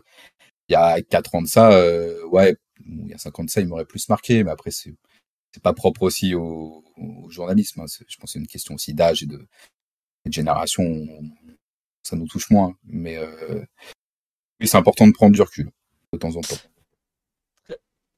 Mathieu, euh, toi qui es à distance, tu, tu connais un peu le milieu du foot, tu sais, comme tu l'as dit tout à l'heure, tu sais quand tu signes qui parle aussi derrière et tout ça. Tu arrives malgré tout ce cirque à être euh, toujours amoureux ou finalement il y a, y a trop de... Tu sais trop le- les coulisses et tu n'arrives plus à apprécier avec le recul? Non, parce que bizarrement, l'éloignement a, renforcé euh, mon amour, ou enfin l'a, consolidé d'une manière complètement différente, même si je vis pas en, terre euh, franchement ennemie et que l'arrivée de QSI a, démocratisé le, club euh, de manière exponentielle dans la région. Je, le vois tous les jours avec les, gamins dans l'école de mon fils qui ont les maillots. Enfin, il y y a du matos PSG partout. C'est, c'est, ouais, c'est plus, comme disait Adrien, c'est plus bah, le, le fait de, de grandir. Voilà, euh, bah, j'ai un petit garçon. euh, c'est des trucs bateaux, mais bah, tu sais ce que c'est, Philo. Quand, quand tu as un petit Ah garçon, ouais. tu vois la vie, tu vois la vie un peu autrement. Tu, il y a des choses qui t'énervaient il y a 10, 15 ans. Aujourd'hui, euh, ça te fait marrer, tu t'en fous un peu. Et puis, euh, quand tu vieillis, ça veut dire que tu as aussi plus d'années de supporterisme avec toi. Donc, tu as vu défiler beaucoup de choses. Moi, je veux dire, le premier match que j'ai vu au parc, c'était en 95 ou 96. Euh, ce club, ça fait quasiment 30 ans que euh, j'en bouffe. Euh, je ne changerai jamais. Et des choses qui m'énervaient il y a 10, 15, 20 ans. Bah, Aujourd'hui, je m'en fous complètement. Je dors dessus, ça me fait marrer. et ça fait pas de moi un supporter moins amoureux, plus détaché, ni. C'est voilà, c'est comme une histoire d'amour avec ta femme. C'est voilà, ça, tu grandis, le club il grandit, euh, ton amour il, il est toujours aussi sincère et fidèle, mais il est différent et je trouve ça plus sain au final de, bah de qu'une défaite, ça t'empêche pas de, de dormir et de vivre quoi. C'est, tu sais comment ça fonctionne. Limite quand tu suis euh, le, club au, quotidien, t'es presque en anticipation euh, parce que tu commences à sentir à quel moment ça pue un peu. euh, tu vois, les, dernières déroutes européennes, au- autant le, le, le 6-1, c'est vraiment, euh, même s'il y a un peu des, red flags, euh, c'est une déflagration. Tu t'attends pas à tel scénario, à ce qui se passe là. Mais les, autres sorties européennes, je sais pas pourquoi, au final, tout le monde, tu as une sorte de pressentiment, tu vois, parfois, tu sais quand ça va mal tourner. C'est un club que tu suis depuis 20, 30, 35 ans, tu écris tout le temps dessus. À force, tu commences à, à savoir lire entre les lignes. Tu vois, c'est comme quand tu suis des matchs de foot euh, toute l'année. Et bah, tu as des matchs, tu sais pas pourquoi. Tu as l'impression que tu l'as déjà vu. Donc, tu sais que ton récit va être comme ça parce qu'il va se passer ça. C'est des choses que tu as l'impression de maîtriser un peu le temps. Et ce club, c'est un peu ça à force. Et comme il est tellement exceptionnel, ce club, des fois, quand il se plante, tu, tu, je sais pas, tu, tu t'es pas vraiment surpris. Et donc, ça fait que tu as moins de colère, quoi. Non mais c'est ça. Tu vois par exemple ce que tu dis sur le 6-1, donc on parle évidemment de Barcelone, euh, je l'ai ressenti qu'une autre fois après. À quel... Pour moi c'était pas possible qu'on se fasse éliminer, je le dis honnêtement. C'est le 3-1 à domicile contre Manchester avec euh, tous les absents, tout ça. Oui, avec le Au scénario en plus complètement Ouais, improbable. voilà. ouais. Au, dé- au coup d'envoi tu dis c'est pas possible. Enfin avant qu'on prenne le premier but au bout de deux minutes, ça c'est pas possible. 1-0, on égalise à 1-1 de mémoire. Tu fais bon, allez c'est bon, ça va le faire. Le 1-2, et à la fin de la rencontre, tu oh là, si on marque pas là, ça commence à puer quoi. Et tu, tu sens que ça arrive, un peu comme le 6-1, tu le sens arriver, mais tu dis c'est pas possible. ils- Le 6-1, tu dis c'est pas possible, ils ont déjà trop marqué, et le 3-1, tu dis c'est pas possible, ils sont trop nuls en face quoi. Et malgré tout, ça arrive. Bon, après, euh, enfin, je sais pas si vous l'avez ressenti, mais quand Benzema égalise à Madrid, tu sais que tout va s'écrouler comme un château de cartes. quoi. Voilà, ça c'est des trucs tu l'as euh, en stade, ouais. Quand tu es au stade et tu vois que le Bernabeu bascule, tu fais bon, c'est fini. Enfin, une espèce de pressentiment à la con. hein.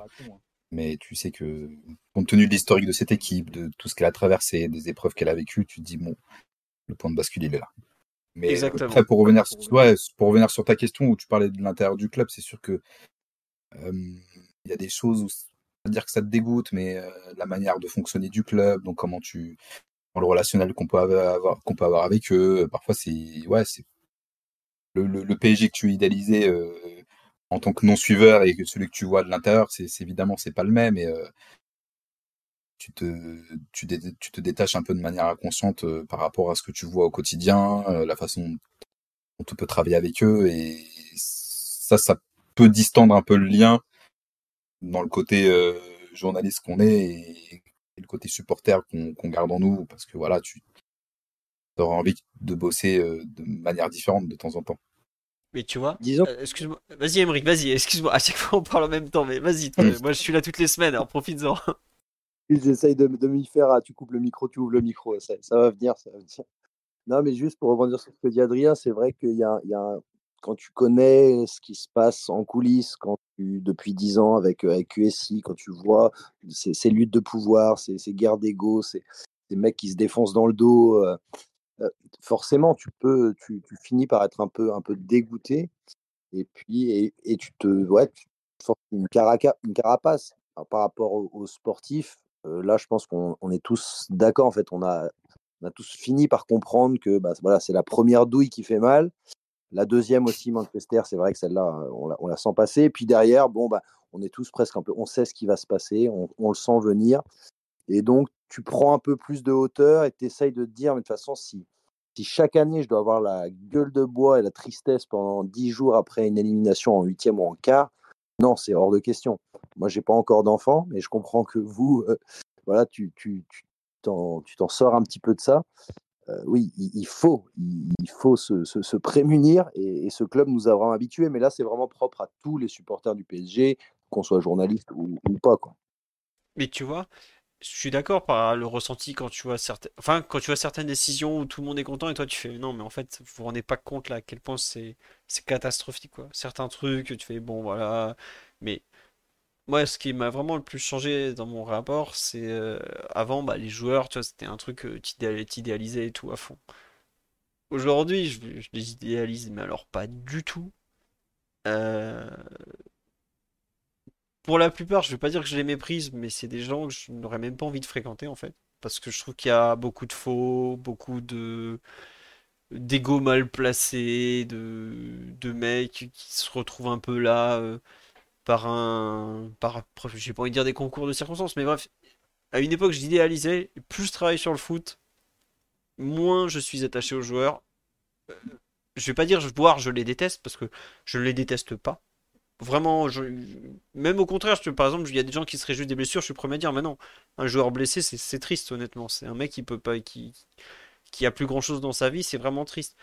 Mais je ne suis pas du tout attaché au joueur. Pour moi, c'est vraiment ce que disait Unai Emery, euh, des X et des Y sur un tableau, mais c'est totalement ça. Et voilà, même, on me dit, même Warren, franchement, Warren, j'ai beaucoup d'affection pour lui. Mais par rapport à ce que j'ai pu aimer à une époque, euh, Mamadou Sakho, ou même Chantôme, ou, ou Rabiot, que j'ai vu jouer depuis qu'il avait 14 ou 15 ans, ce genre de joueur, bah franchement, euh, non, c'est... Voilà, c'est comme ça, c'est un joueur que j'aime bien. euh, le dernier pour lequel j'ai eu un peu d'affection, par exemple, c'est Verratti. Parce que je trouvais que Verratti, c'était un joueur euh, un peu à part, d'un autre temps, qui avait, qui trichait pas, contrairement à ce que... ah en fait, c'est un peu ça que je, avec lequel j'ai de plus en plus de mal.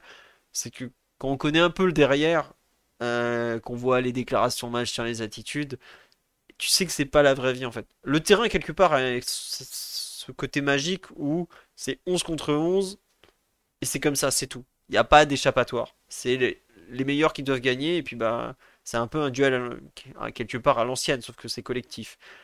Mais euh, quand je vois un peu le le fanboyisme, un peu comme on dit, avec les mecs qui sont là, te tordre la réalité pour que ça rentre dans les cases qu'ils ont, qu'ils ont envie de défendre et tout ça, ça c'est un truc par exemple qui me dépasse totalement parce que bah tu vois derrière ce qui- comment ils sont aussi euh, et tout ça. Les entourages, les entourages. Les entourages qui sont insupportables. euh, tu vois, un truc tout bête par exemple. Je pense que Neymar est un bon mec avec lequel tu peux passer du très bon temps. Son entourage est quelque chose parmi le pire du football, je pense. Vraiment. hein. Parmi ce qui est fait dans les trois pires entourages de la planète de football, je pense que je le mets, je le mets dans les trois. Mais le mec, lui, en, soi, est peut-être sympa et tout. Mais ça pourrit un peu tellement tout autour et c'est tellement devenu un monde où le joueur a toute une sphère qui gravite, puis une deuxième sphère, puis une troisième sphère, euh, sphère, pardon, que quelque part, bah, je vais respecter les footballeurs et bah, c'est mon métier, j'adore ça le foot, donc j'ai toujours une sorte d'admiration un peu quand même pour ce qu'ils sont capables de produire. Mais les êtres humains derrière, franchement, je j'ai pas vraiment d'affection pour eux et je pense que là, je vais pas dire que c'est du dégoût encore une fois, mais c'est vraiment la neutralité la plus totale. Euh, bah là, je pense que ça vient du métier. Je sais pas, Adrien, Emeric ou Mathieu, si vous avez un peu ce même rapport euh, Cette Bah, le- moi, avec- moi, je, je- sais que là, avec ce groupe de joueurs là, le seul euh, pour qui j'ai encore une forme, pas d'affection, mais j'ai euh, la naïveté de croire qu'il y a quelque chose entre lui et, et le club, c'est Presnel, tu vois.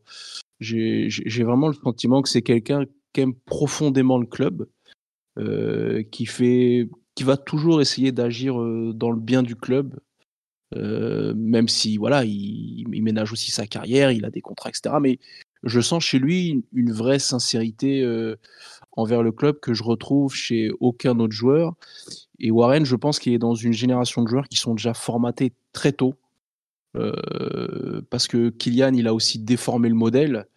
Et on va tendre à des joueurs de plus en plus euh, comme Kylian, où euh, ce qui compte, bah, c'est c'est la carrière, les lignes de stats, euh, les accomplissements, euh, la legacy, un peu sur le modèle NBA. Et, et ce que tu apportes, ce que tu donnes au club euh, est finalement presque secondaire. Quoi. Ce, que tu fasses des accomplissements au PSG, au Real Madrid, à Manchester ou ailleurs, c'est pareil pour eux.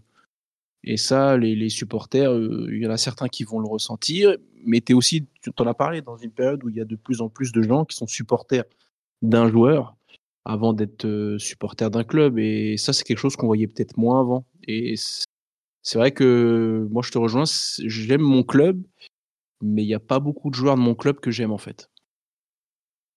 Il ils bien ont- y a- il y a une tellement quand de distance qui s'est. Vas-y, vas-y.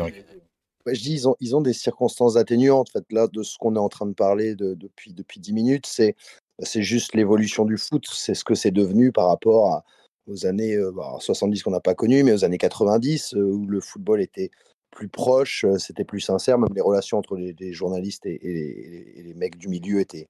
Il y avait plus de proximité. Aujourd'hui, dans des clubs comme le, Paris Saint-Germain, où, tout est verrouillé, où c'est des guerres d'agents, où c'est des, luttes d'intérêt, des luttes de pouvoir, où tout est devenu politique, euh, forcément, le club s'est éloigné de nous, euh, souvent euh, de par sa volonté propre. Et, donc, bah, l'amour, il change peut-être aussi un, petit peu. On sait qu'on a beaucoup reproché aux, aux joueurs parisiens de, de vraiment se couper des supporters, de ne pas discuter avec eux. Et bah ouais, c'est ce à quoi on assiste dans des clubs comme, comme le PSG. Et bah oui, donc c'est quand même globalement l'époque qui a changé, le pognon qui est arrivé en, masse qui change aussi les gens. Et voilà, je, pas pour prendre la défense des, des footeux, effectivement, moi je me sens moins proche aujourd'hui de cette équipe que, que, ça pouvait être le cas par, par le passé d'il y a 10, 10 15 ans. Mais euh, faut pas oublier non plus voilà, tout, tout ce qui est devenu ce sport. C'est même globalement notre amour de ce jeu, de ces, de ces instances qui, qui, qui est en question là, ici aujourd'hui. quoi. Donc si Emeric roule en BM, vous savez que c'est un joueur qui lui a offert. hein, Ne vous inquiétez pas. Voilà, il faut dire la vérité. Adrien, tu voulais compléter tout à l'heure sur. euh, Non, non, Emeric a plutôt, plutôt bien résumé le truc, mais c'est vrai que le lien s'est s'est distendu avec les joueurs parce que voilà, il- tu te sens beaucoup moins proche d'eux? Est-ce que pour, pour, pour diverses raisons, même nous, voilà, en tant que, en, en tant que journaliste, on les connaît pas en fait. On les connaît pas du tout, on n'a pas de contact avec eux, on n'échange pas avec eux. Les, les, seuls, les, les seuls échanges qu'on peut avoir, c'est euh, deux minutes en zone mixte. où- euh, la zone mixte, ça regroupe, voilà, euh, c'est une meute de journalistes qui vont poser trois questions à, un joueur qui va ba- balancer des réponses assez banales ou voilà ou conférences de presse, des choses comme ça. Donc même nous, par rapport au PSG d'il y y a, je pense, d'il y a 10-15 ans avant que, le Qatar arrive, c'était des, des méthodes de, travail peut-être plus faciles, plus accessibles que ça peut l'être euh, aujourd'hui. Donc ça renforce aussi le lien distendu où le club euh, est méfiant de temps en temps. Voilà, on a des échanges réguliers avec le club. Ils sont toujours très demandeurs de savoir ce qu'on fait euh, comme sujet. Euh, Voilà, vous avez quoi dans vos pages demain, les choses comme ça. Donc ils sont toujours très très à l'écoute de, de ce qu'on peut faire et, parfois c'est pas forcément le change. Ça marche dans un sens et pas toujours dans l'autre. Et c'est un peu c'est un peu regrettable que que le club joue pas toujours le jeu, alors que parfois on veut faire des articles positifs et malgré ça, euh, après ils sont aussi dans leur rôle, hein, mais voilà, ça fait partie aussi de leur communication, mais parfois de se détendre un peu, ça pourrait être, euh, pourrait être pas mal. Après, tu vois, c'est là où, quelque part, on est un peu hors sol. Et je ne dis pas ça contre toi du tout, c'est que d'un côté, tu as le PSG, qui est une entreprise qui a un budget d'environ 700 millions d'euros. Il faut quand même qu'on se rende compte ce que c'est 700 millions d'euros. Et de l'autre côté, t'as quelque part, toi, journaliste d'un média euh, d'un certain poids, tu vois. Le Parisien, c'est quand même un des grands titres de presse français. Mais tu te rends compte que le PSG, euh, de par le poids financier qu'il a, c'est normal en fait qu'il dérouille. Et c'est vrai que quand on l'a connu il y a 15 ans, ils ont, ils, ont, déverrouillé quand même. Hein. Si, je dois être honnête, ils ont déverrouillé par rapport à même à il y a 2-3 ans. Il hein. faut, être, transparent, ils, ont, ils, ont, ils sont améliorés. La précédente communication sportive pouvait être euh, encore plus verrouillée. Après, on veut toujours plus, hein, c'est notre boulot aussi. Donc, euh, bah voilà, on est... Toi, t'es là pour ça, hein, faut le dire. C'est ça. Non, mais c'est vrai. Et eux, ils sont aussi... Et eux, ils sont aussi pour défendre leur intérêt aussi. Voilà, c'est. Mais tu, on n'arrive pas. Ouais, c'est là où je me dis que des fois, il faudrait peut-être aussi les ouvrir à certains modes de communication. Euh, je sais pas si quelque chose un peu à ce que font par exemple les sports américains où ils, ils ouvrent le vestiaire et en fait les journalistes vont un peu euh, auprès des joueurs qui ce jour-là sont un peu décidés. Plutôt que d'avoir la zone mixte où c'est les joueurs qui viennent, enfin qui font le petit serpentin devant les, journalistes avec un sourire en coin, genre je m'arrêterai pas aujourd'hui, tout ça, et tout le monde qui se regarde en chien de faïence comme des blaireaux. Est-ce que tu vois, par exemple. même plus maintenant. Hein. Ouais, je sais. Ouais, Bah, ils, euh, ils, ont, eu le temps de creuser un autre trou pour passer, hein, depuis le temps qu'ils passent plus. Voilà. mais, euh, est-ce que ce serait pas euh, intéressant pour, par exemple, pour le club, ou tu parles, même si le vestiaire, je comprends, c'est un endroit sacré, ça n'a pas la même forcément signification que sur des vestiaires américains, où c'est des fois, je pense à la NFL, où c'est des, effectifs pardon, de 55, 70 joueurs, donc il n'y a pas le, même côté restreint et sacré.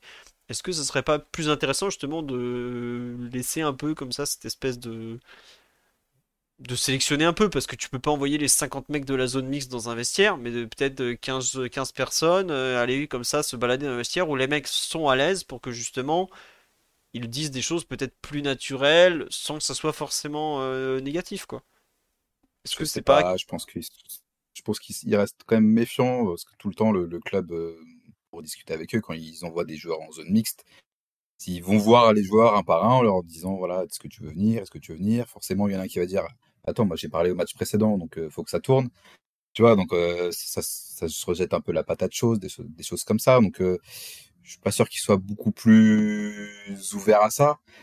Mais si je dois donner un exemple de, d'effort de, communication du club pour essayer de, s'ouvrir un peu aux journalistes, typiquement, il y a trois semaines de ça, ils ont fait une espèce de mini table ronde avec, avec le président au campus PSG où on a pu échanger, euh, on était 5-6 médias, on a pu échanger de manière un peu informelle avec le président, voilà, pendant un, quart d'heure, 20 minutes. Donc même si ça reste que 15-20 minutes, mais c'était un moment un peu plus, euh, un peu moins, euh, comment dire, un peu plus confidentiel et un peu plus détendu, où tu sentais que voilà, c'était fait pour que lui, il avait le message à délivrer, mais voilà, mais c'était un rendez-vous auquel on n'était pas forcément habitué et qui veulent peut-être entretenir euh, dans la saison, peut-être une fois avec le coach, peut-être une fois avec euh, d'autres personnes ou quoi. Vous voulez le faire déjà l'an passé avec Galtier, et après le calendrier a fait que euh, pas pu parce qu'il y avait un enchaînement de matchs trop,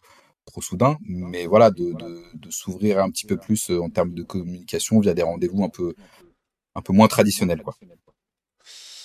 Très bien. Non, mais c'est vrai que c'est intéressant ce que tu racontes. Il y a quand même une, évolution un peu de la communication possible de la part du club. Euh, Mathieu, Emeric, vous voulez rajouter un peu quelque chose sur ce point? On a un peu fait le tour globalement de, tous les thèmes sur live. Si vous avez quelques questions, n'hésitez pas. Euh, on va répondre en vitesse. Emeric a dit qu'il était avec nous encore pour 3 heures, donc il n'y a pas de souci. Il va pouvoir vous répondre à tout. Après, c'est vrai, c'est un, truc qui est, assez fascinant quand tu euh, quand arrives dans le suivi d'une rédaction sportive sur un club, c'est bah, déjà tu écoutes souvent les anciens et te racontent que quand ils te racontent comment c'était avant, où ils voyageaient dans l'avion euh, des joueurs, euh, ils allaient dans le vestiaire, ils mangeaient avec eux.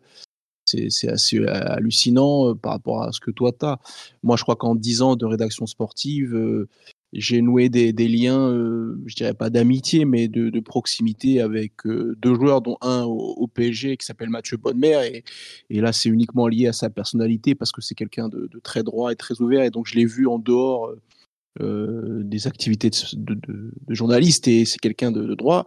Et à l'AS Monaco, je me suis rapproché de quelqu'un comme André Araji, que j'ai vu beaucoup en dehors. Mais c'est Andrea, c'est quatre ans de zone mixte, de conférences que tu vois tous les jours. Et l'AS Monaco, c'est un tout petit club, donc on est 5-6 habitués à la presse. Donc dans un club comme le PSG, où tu as 50, 60 journalistes, réussir à nouer un lien avec un joueur qui te permet, c'est même pas pour les infos, c'est bah déjà s'intéresser à la personne, comprendre comment fonctionne le club, comment ça fonctionne, sa vie. Enfin, c'est des choses intéressantes sociologiquement, humainement, mentalement. Ça te demande un temps de, travail quotidien fou. Et aujourd'hui, bah, quand le club ne te met pas en relation directe avec les joueurs, c'est difficile. Hein, franchement, ça c'est une mission quasiment impossible. Et je pense que parfois tu, tu, te dis, bah, je vais même pas essayer, quoi. C'est peine perdue. Et ça, je trouve c'est très dommage en fait. Après, tu le dis toi-même, le joueur, il sait même pas quitter. Non, mais c'est ah non, mais il, il, connaît même pas ton nom, ton prénom. S'il n'est pas physio, il te remet même pas. Il sait pas pour quel média tu, tu, tu travailles. Enfin, la zone mix, c'est un exercice, honnêtement. Euh, tu fais la pute. Et euh, quand tu euh, et tu fais encore plus la pute, je pense, quand tu travailles pour une radio, parce qu'il faut que tu ramènes du son. Toi, quand tu es en presse écrite, tu peux un peu faire Alice Brouf, tu Alice Gros, tu glisses ton oreille, tu prends deux, trois citations, hop, t'envoies. Moi, la zone mix, je m'en servais en fait pour parler aux joueurs, parce que c'est le seul moment où, en gros, tu avais un contact direct, tu pas forcément l'attaché de presse qui était, qui était là. Et puis, bah voilà, puis tu te disais, qui est sympa. Le mec, tu as été le voir en zone mixte à Brest, à Lorient, euh, au Mans, euh, tu étais en Chine. Au bout d'un moment, si, le mec, c'est pas trop un bâtard, il va te remettre. Et puis au bout de six mois, il va dire Ah putain, lui, il est là, hier, j'ai vu ce que. Il va te poser des questions, mais ça, c'est un travail de longue haleine. Et dans un club comme le PSG, je sais pas si c'est possible, ça. Le seul exemple, tu vois, peut-être que je peux te donner, euh, Mathieu, c'est peut-être Verratti, où j'ai l'exemple d'un collègue qui euh, a bouffé à son resto euh, un jour et euh, évidemment tu suis le PSG quand tu suis le PSG depuis 10 ans et Verratti depuis 10 ans bah voilà c'est la seule personne qui en dehors du contexte des matchs il l'a reconnu ils ont discuté pendant un quart d'heure 20 minutes et, tu vois c'est super bien passé mais après tu vas lui téléphoner ou tu vas lui envoyer des SMS des machins bah, il va plus te capter, enfin il va pas te parler. Mais quand tu vas le voir en visu, il va te tchatcher, il va être super détendu, mais dans un contexte après, enfermé ou quoi que ce soit, il va peut-être plus, plus se mettre sa carapace, quoi. Mais c'est le seul exemple vraiment où un joueur, tu vas le croiser en dehors, tu vas pouvoir le tchatcher et tout. Et ça rejoint ce que tu disais, Philo, sur Verratti, où il sortait un peu du lot, quoi. Il avait ce, ce, caractère un peu, un peu différent de, d'autres, de, d'autres footballeurs du, du club, quoi. Ah, il était c'était une comète à ce niveau-là. Hein. Et, et je trouve que tu vois, dans, dans sa façon qu'il avait de parler à la presse, il y a des joueurs, je trouve, quand ils s'expriment, ils te prennent pour des cons en fait. Tu ce que, ce que tu dis Mathieu quand tu dis que tu vas faire la pute en zone mix, c'est vrai, mais tu en as certains en plus qui, qui, vraiment te prennent pour des cons, je trouve, dans leur façon de, te parler. Verratti, quand il parlait à la presse, j'avais pas l'impression, euh, quelques fois je l'ai vu en zone mixte, qu'il te prenait pour un crétin. Vraiment, tu avais l'impression de parler avec une personne un peu réelle. Je vais pas dire normale, parce que il est, hors sol et tout, surtout lui qui a commencé le foot très très jeune au niveau pro, donc il est un peu. Mais t'as l'impression de parler en fait avec une personne qui te voit comme une personne, qui voit pas juste le micro et pas le mec qui tient le micro. Et c'est vrai qu'il y a une sorte un peu de.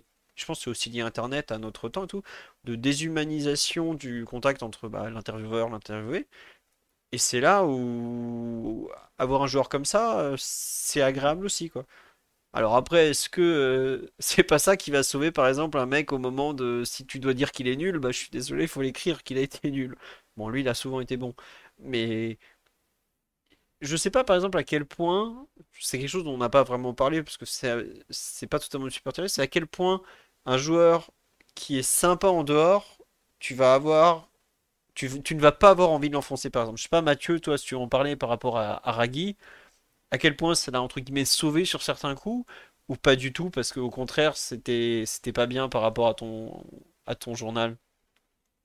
Non, bah, nous, on a un journal où on a vraiment les, coups des franges, donc on sait ce qu'on voulait. Et après, nous, pour le délire, parfois, on a écrit qu'à un moment donné, il a été dans les pré-convocations en équipe d'Italie. Donc, euh, tu sais, on, on, le faisait mousser un peu parce que c'est quelqu'un qui lisait le journal. Donc, tu avais un vrai échange avec lui, un vrai retour.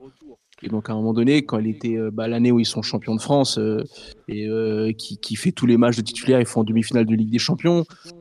faut bien se rendre compte du joueur que c'est André Aradji à la base. C'est Sylvain Armand moins, moins, moins. Et là, il était en gros, il, pensait pour lui à l'Euro 2016 en Italie. Enfin, tu vois, c'était des trucs hallucinants pour lui. Et nous, on l'avait un peu chauffé. C'était plus pour des clins d'œil pour lui dans le journal. Et lui, il te disait, ouais, et vous, hier, tu m'as mis que j'allais à l'Euro, t'as raison, je vais être préconvoqué. Alors, pas du tout, mais, mais lui, il avait un vrai rapport. Et après, c'est sûr que tu es un peu humain.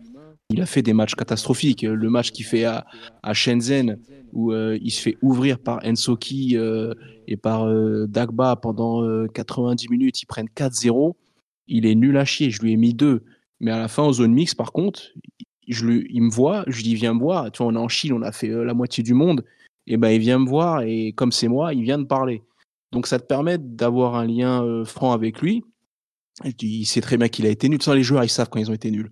Ils vont pas se mentir. Mais ça te permet une forme d'honnêteté et as un lien de confiance avec lui. Tu vas pas le sauver, mais par contre, tu, tu vas peut-être pas lui mettre la phrase assassine que tu aurais mis un mec qui te méprise en zone mixte. Parce que des mecs qui te méprisent dans zone mixte, on a beaucoup. Et ça, parfois, ah bah, bah ouais, c'est humain. C'est humain. Tu te dis, euh, bah, lui, la prochaine fois, bah, tu sais quoi, je vais te massacrer. C'est mon petit plaisir perso, ça va servir à rien. Mais après, c'est des relations de, de, travail. Après, c'est une relation de travail. Si, si le mec, il te donne rien, bah, tu vas pas faire non plus te mettre assez à genoux avec lui. Donc après, c'est donnant-donnant quelque part. Ouais. Vas-y, vas-y, Émeric j'ai l'impression qu'il y a là où la différence s'est faite, c'est vraiment le, fossé qui se creuse entre les top clubs et, les, plus petits de dimension humaine. C'est-à-dire que moi, quand je vois certains confrères qui font le, même métier mais qui bossent pour, euh, pour Guingamp, euh, sur Guingamp, sur le stade brestois, euh, j'envie aussi ce taf, j'envie cette proximité qu'ils ont de pouvoir parler avec tout le monde au club, avec les joueurs. Je ne sais pas si c'est un rapport à la, grille salariale, mais voilà, parler des Mbappé, des machins qui passent comme ça en, zone mixte, ils sont pas de ton monde. Ils sont absolument pas de ton monde. Ils sont dans un star system. Ils ont des demandes de partout. Ils en ont rien à foutre de ta gueule et ils te connaissent pas. Et, c'est différent euh, dans, des clubs un peu plus, un peu plus petits. Et c'est ça, ça doit être quand même aussi hyper agréable de, de bosser dans cette condition-là parce que tu as plus l'impression d'être dans le foot d'avant, celui dont je parlais tout à l'heure, des années 90-2000, euh, avec cette proximité des années 90, tu pourrais rentrer dans le vestiaire, taper la discute. Ça, c'est encore un peu vrai dans, dans, certains clubs, mais quand tu couvres le PSG, c'est plus possible du tout. Je pense aussi que les joueurs peut-être se libèrent euh, un peu plus euh, si tu essayes de, de connecter avec le lien avec le joueur quand il est parti du PSG. ils sont peut-être plus ouverts, ils font, ils, lâchent un peu les vannes, quoi. Je pense que moi, je prends l'exemple d'un joueur comme euh, qui est cher à Mathieu Pastore. J'ai eu l'occasion de l'interviewer deux fois. C'est un mec où que tu, je l'ai sollicité, m'a répondu dans la journée. Et je pense que si je l'avais fait au PSG, il aurait tout cloisonné, il n'aurait pas eu ce rapport-là, il aurait été beaucoup moins euh, ouvert et euh, beaucoup moins humain que ce qu'il est. Et je pense que si le PSG te force à te mettre une carapace et à te faire attention à, l'environnement journalistique tu seras beaucoup moins ouvert que Pastore, il est parti à Elche, il n'en avait plus rien à foutre du PSG il pouvait parler peut-être plus librement que, quand il était à Paris. Mais le, cadre, comme le dit Emmerich, ça change beaucoup parce que moi, j'ai, j'ai fait des trucs complètement lunaires. J'ai fait Falcao en one-one sur une terrasse d'un café à Monaco pendant une heure euh, où absolument personne ne savait qui c'était. Euh, on a fait des confs de presse avec Dimitar Berbatov, qui est pas n'importe qui. On était trois dans l'Algeco c'est des choses, euh, quand tu suis un club où il n'y a pas euh, une presse euh, hyper dense, bah, tu as forcément des, liens de connexion différents. Puis c'est aussi un principe de réalité et d'humilité. Euh, dire tout Falcao qu'il est ou Berbatov qu'il est, il vient en conf, y a, on est trois PNQ pour le suivre. Bah, tu te dis, bah, en fait, j'intéresse plus personne. Donc, soit tu te braques et tu dis, t'es vexé, ou soit tu te dis, bah, ces mecs-là, ils ont fait l'effort de venir, et bah, avec eux, je vais échanger. Et puis, bah, peut-être que si je suis physio, je vais m'en rappeler. Ah bah tiens, toi, tu étais venu à cette conf euh, avant le match à, à Sochaux, à Iser. Et puis, c'est ça aussi le seul avantage ou l'un des avantages de travailler dans un, club qui n'a pas la, caisse de résonance médiatique euh, du Paris Saint-Germain. Ce qui est marrant, ce que vous dites, c'est que, bon, déjà, Berbatov à 3, ça devait être cool, parce que c'est quand même un personnage du football haut en couleur. Mais tu, la différence entre les deux clubs, tu les vois après les rencontres à l'extérieur, notamment c'est que les joueurs du PSG, quand on a un zone mixte, c'est le bout du monde. Et des fois, en fait, tu as plus de déclarations à traiter sur le PSG qui viennent d'en face que des propres joueurs du PSG en fait. Et alors certes, ils doivent prendre l'avion, rentrer, mais l'avion c'est quand même une très bonne excuse. Et c'est là où tu te rends compte que en fait, euh, comme si la bascule médiatique s'était faite, genre euh, ça y est, ils ont changé de monde. Et là où un mec euh, qui m'a saoulé dans la durée, mais qui a été assez extraordinaire pendant un long moment, ça a été Meunier en fait. C'est que Meunier, il te parlait comme s'il était encore au cercle Bruges, quoi. Et tu vois, sur le terrain, il y a eu du bon et du moins bon. À la fin, ça a été très compliqué pour lui. Mais il a toujours réussi à garder ce côté humain, à être sympa. Je crois que c'était avec, François que j'en parlais. Il disait, bah, franchement, Meunier, on, peut dire que footballistiquement, il est nul. Mais honnêtement, euh, il est plus sympa que 90%, quoi. Juste bah, aujourd'hui, d'ailleurs, bah, t'as, zéro bon client au PSG pour la presse. T'as quoi comme bon client aujourd'hui? T'as Mbappé. Parce que Mbappé, quand il vient, il, il est pas là pour enfiler des perles, tu vois. Non, mais c'est vrai. Ouais, mais il, vient que aussi quand il sait qu'il est en position de, de force. Tu vois, bizarre, bizarrement, récemment, il n'est pas trop venu. Et puis, euh, avec lui, pour avoir de la connivence, c'est très compliqué. Moi, je l'ai connu à 15-16 ans, c'était déjà, c'était déjà compliqué. Alors aujourd'hui, euh, avec ce qu'il est devenu, c'est encore pire.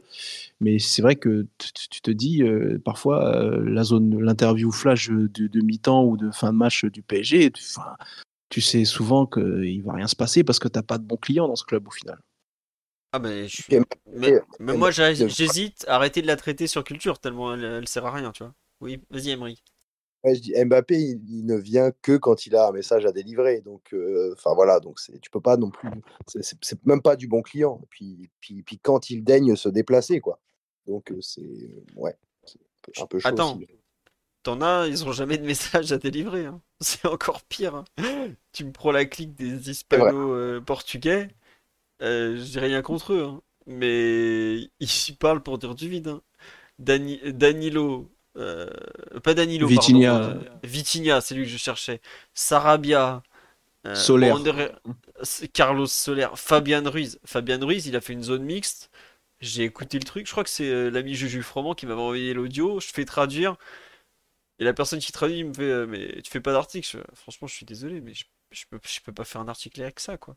Il a deux doigts de te dire que l'important c'est les trois points et que le foot se joue à 11 contre 11, quoi. D'un moment, euh, on le sait, ça, qu'en championnat, l'important c'est les trois points, mais ça fait 20 ans qu'on le sait que ça a changé, que c'est passé à trois points la victoire. Hein. Donc, euh, voilà, c'est. T'arrives aux limites un peu du, mec qui a rien envie de te dire dont on parlait tout à l'heure, c'est tout. Le seul bon client à Paris, c'est comme disait Mathieu tout à l'heure, c'est Kim Pembe qui lui, quand tu sais qu'il vient en conf, déjà il est généreux, tu as l'impression qu'il est au courant qu'on est là depuis une heure, une heure et quart, debout comme des, clampins, et, il vient te donner des trucs, et il est sympa, il est assez chaleureux. Mais voilà, c'est le dernier un peu showman du PSG qui fait plaisir quand tu voyais sa bouille en zone mixte. Et là, bon, c'est cool, on va, avoir de, de, quoi bosser, c'est agréable. Mais c'est tellement rare. Sinon, les autres, effectivement, c'est des, des, cascades d'eau froide, d'eau tiède, c'est insupportable. quoi. Bah, tu vois, par exemple, je, me demande si un Lucas Hernandez peut pas faire des zones mixtes un peu, un peu sympa aussi. Parce qu'il a, il a une certaine fraîcheur. Non, c'est chiant déjà? Ah, il s'est pas aligné de mots français, donc franchement, c'est assez. Honnêtement, c'est ça. J'aime beaucoup, hein, mais c'est. Euh, avec la langue, et, enfin, il, il sait parler français évidemment, mais tu sens que des fois, ça va être de l'espagnol qui sort. Et, et, en conf, je me souviens au Qatar, c'était très, très, très compliqué. Hein, Lucas, au, secours. Hein. Ah, il, a fait Newcastle, euh, il, a, fait la conf Newcastle euh, avant le match. Euh, compliqué. Hein. il a des tics de langage, donc il dit tout le temps la même chose. Et voilà. Ousmane, Ousmane, il pourrait être bien, mais tu sens le trop timide, un peu trop fou. Mais je pense que lui, dans un one-one, si tu le dérides bien et que il est un peu en confiance, ça, il, peut se passer des choses intéressantes, mais ça va te demander du temps. Et le temps, tu l'auras jamais euh, sur la durée avec lui. Mais je pense que c'est l'un des rares où ça peut être intéressant. Bah, Ousmane avec Griezmann, euh, interview mythique. Non mais c'est vrai. Fantastique. Mais c'est non mais franchement elle est trop drôle parce qu'ils sont trop attachants les deux. Mais c'est là aussi où tu te rends compte que c'est rare, c'est même ultra rare d'avoir des joueurs complètement naturels et à l'aise. Parce que la caméra n'existe plus à ce moment-là, ils sont entre deux potes à se faire leur van comme d'habitude, et ça devient un, un, moment à part. Mais ça, c'est. On n'a pas vu ça au PSG depuis très très très longtemps. Quoi. Après, soit tu peux ne pas être naturel, tu peux avoir un personnage à vendre, euh, genre euh, Zlatan par exemple, où là t'en avais pour ton pognon à chaque fois. Mais c'est vrai qu'en ce moment, t'as pas vraiment de personnage comme ça, avec euh, un peu l'ego démesuré et tout ce qui va avec, et t'as pas non plus de, de personnes enfin, pas sympathiques, j'ai envie de dire, mais qui, qui sait vendre quelque chose, quoi. Qui sait vendre sa personnalité, comme le fait très bien Kimpembe, comme t'as dit Emmerich, quoi. Et puis en plus en ce moment, enfin voilà, quand tu vois qui ils envoient au feu après la, la, défaite, la branlée à, à Newcastle, c'est Zaire Emery qui doit assurer le truc derrière. Je trouve aussi un peu lâche de la part de certains, certaines têtes du vestiaire qui, qui, voilà, qui sont bien contents de rester cachés et qui envoient les mômes au feu. Quoi. Ça, c'est autre chose, effectivement, mais ça dit quelque chose malgré tout. Euh... Tiens, on me demande, est-ce qu'un truc comme les yeux dans les bleus, ça ne pourrait plus exister de nos jours? Ah, ça serait très édulcoré, mais aujourd'hui, surtout, ça serait pas produit par Canal+, ça serait produit directement par la FFF. Voilà, tout Netflix, simplement. Netflix le fait dans plein de clubs anglais notamment. Ouais, bah, Mais- tu trouves que c'est... Ah non, non, non, c'est incomparable. Bon, voilà. C'est, c'est net- Enfin, le club a le droit de relire le script, a le droit de relire les... euh, non, cette partie, tu vas la couper, en fait. Non. Le... Il y a un, il y a un fuck en trop au moment de l'entraîneur, là, quand il y a un but en jeu, ça, tu coupes, euh, tu coupes. Enfin, Ouais, Sunder- le truc sur Sunderland, à la rigueur, je trouvais que c'était assez humain parce que comme en plus c'est Ouais. des losers et qui descendent, ils, enfin, si tu si tu racontes pas leur saison de lose, tu auras le, le- enfin, le documentaire n'existe plus puisqu'il leur arrive que des merdes. Et je trouvais que c'était l'un des derniers où ils avaient pas eu honte de montrer euh, bah, que c'était des tocards et que c'était passé à côté de leur saison et, et ça les rendait attachants du coup au final. Ouais. Un documentaire avec euh, Ferrati qui allume sa clope après le match euh, sur son lit, euh, non, tu le, tu le vois pas, quoi. Tu verras plus ça. Oui, c'est vrai qu'on les voit fumer dans... dans les yeux dans les bleus et tout. Mais bon, c'était une autre époque. C'est clairement des trucs que vous pourriez plus voir, quoi. Et comme on dit sur live, le, le documentaire de TF1 après la Coupe du Monde 2018, c'était très très loin de ça.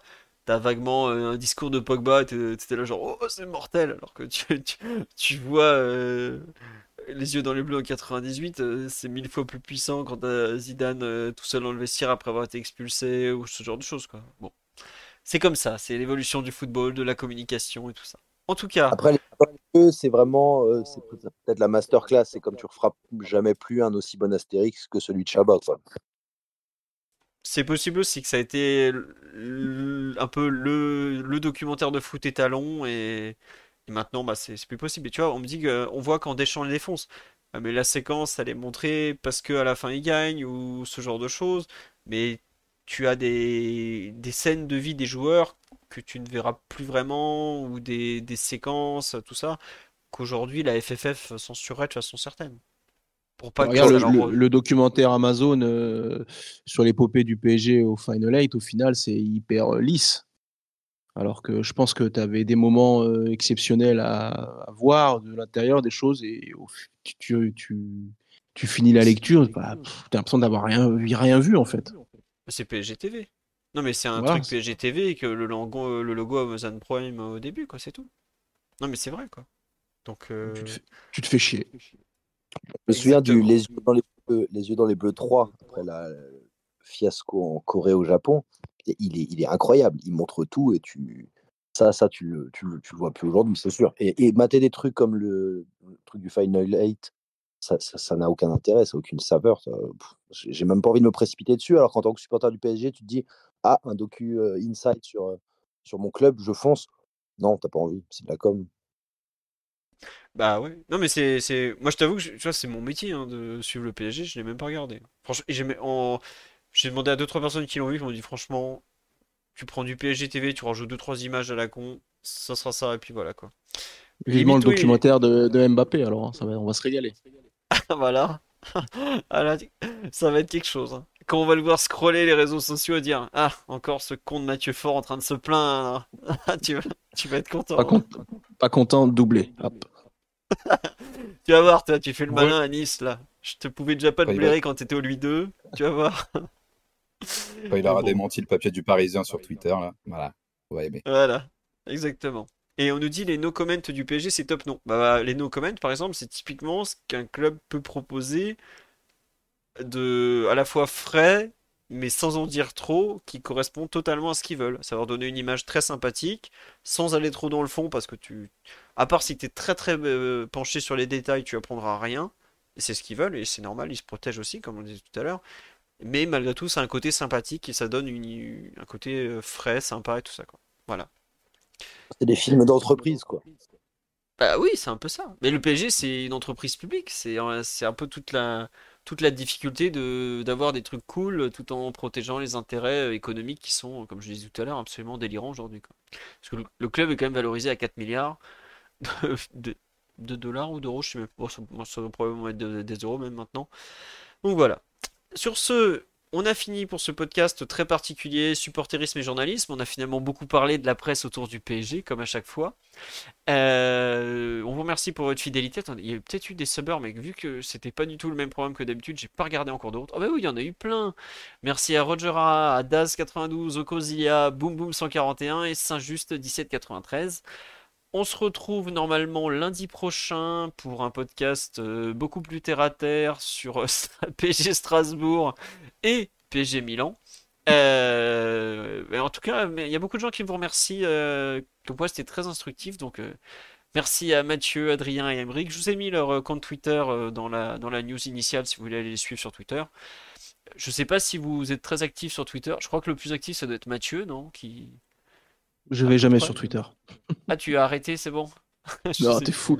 J'arrêterai jamais cette connerie, malheureusement. Sauf si si, quand faudra payer, j'arrêterai. Je, je t'avoue que je, je suis pas beaucoup sur mon compte perso en ce moment, donc je sais pas qui tweet beaucoup ou pas. Je, je tente de me désintoxiquer de cette chose. Voilà. Euh, mais les deux autres, enfin les trois, ils sont en tout cas. En tant que journaliste, malheureusement, nous n'avons pas le choix. Nous devons être sur, euh, sur le réseau X.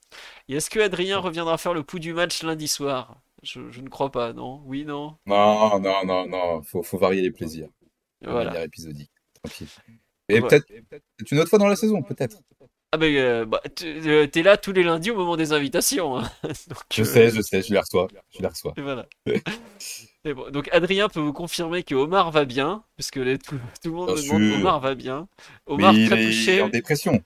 Dépression. l'élimination de France Dépression. Rugby lui a fait très mal. Je, je dois vous avouer qu'il fondait beaucoup d'espoir sur euh, Fabien Galtier, après en avoir beaucoup fondé sur Christophe Galtier. La, la déception est terrible. Voilà. Et n'hésitez pas, si vous avez des idées de, de thèmes comme ça un peu différents pour la prochaine trêve, puisqu'on en a encore une en, en novembre. Euh, c'était une idée de quelqu'un, ce, ce podcast, euh, journalisme et supporterisme, tout ça. Voilà, donc euh, n'hésitez pas, on, on essaiera de faire un truc un peu différent. Allez, sur ce, on en est à 2h30. C'est encore beaucoup trop long. Merci à tous et donc à lundi prochain pour d'autres thèmes et euh, bah, dès, dès demain sur le site, sinon pour le reste de l'actualité. Voilà, bisous à tous, ciao ciao tout le monde. Ciao. Bon, Mathieu est carrément déjà parti. Il Moi, est parti direct. semaine- je vous dis à la semaine prochaine et vive open source.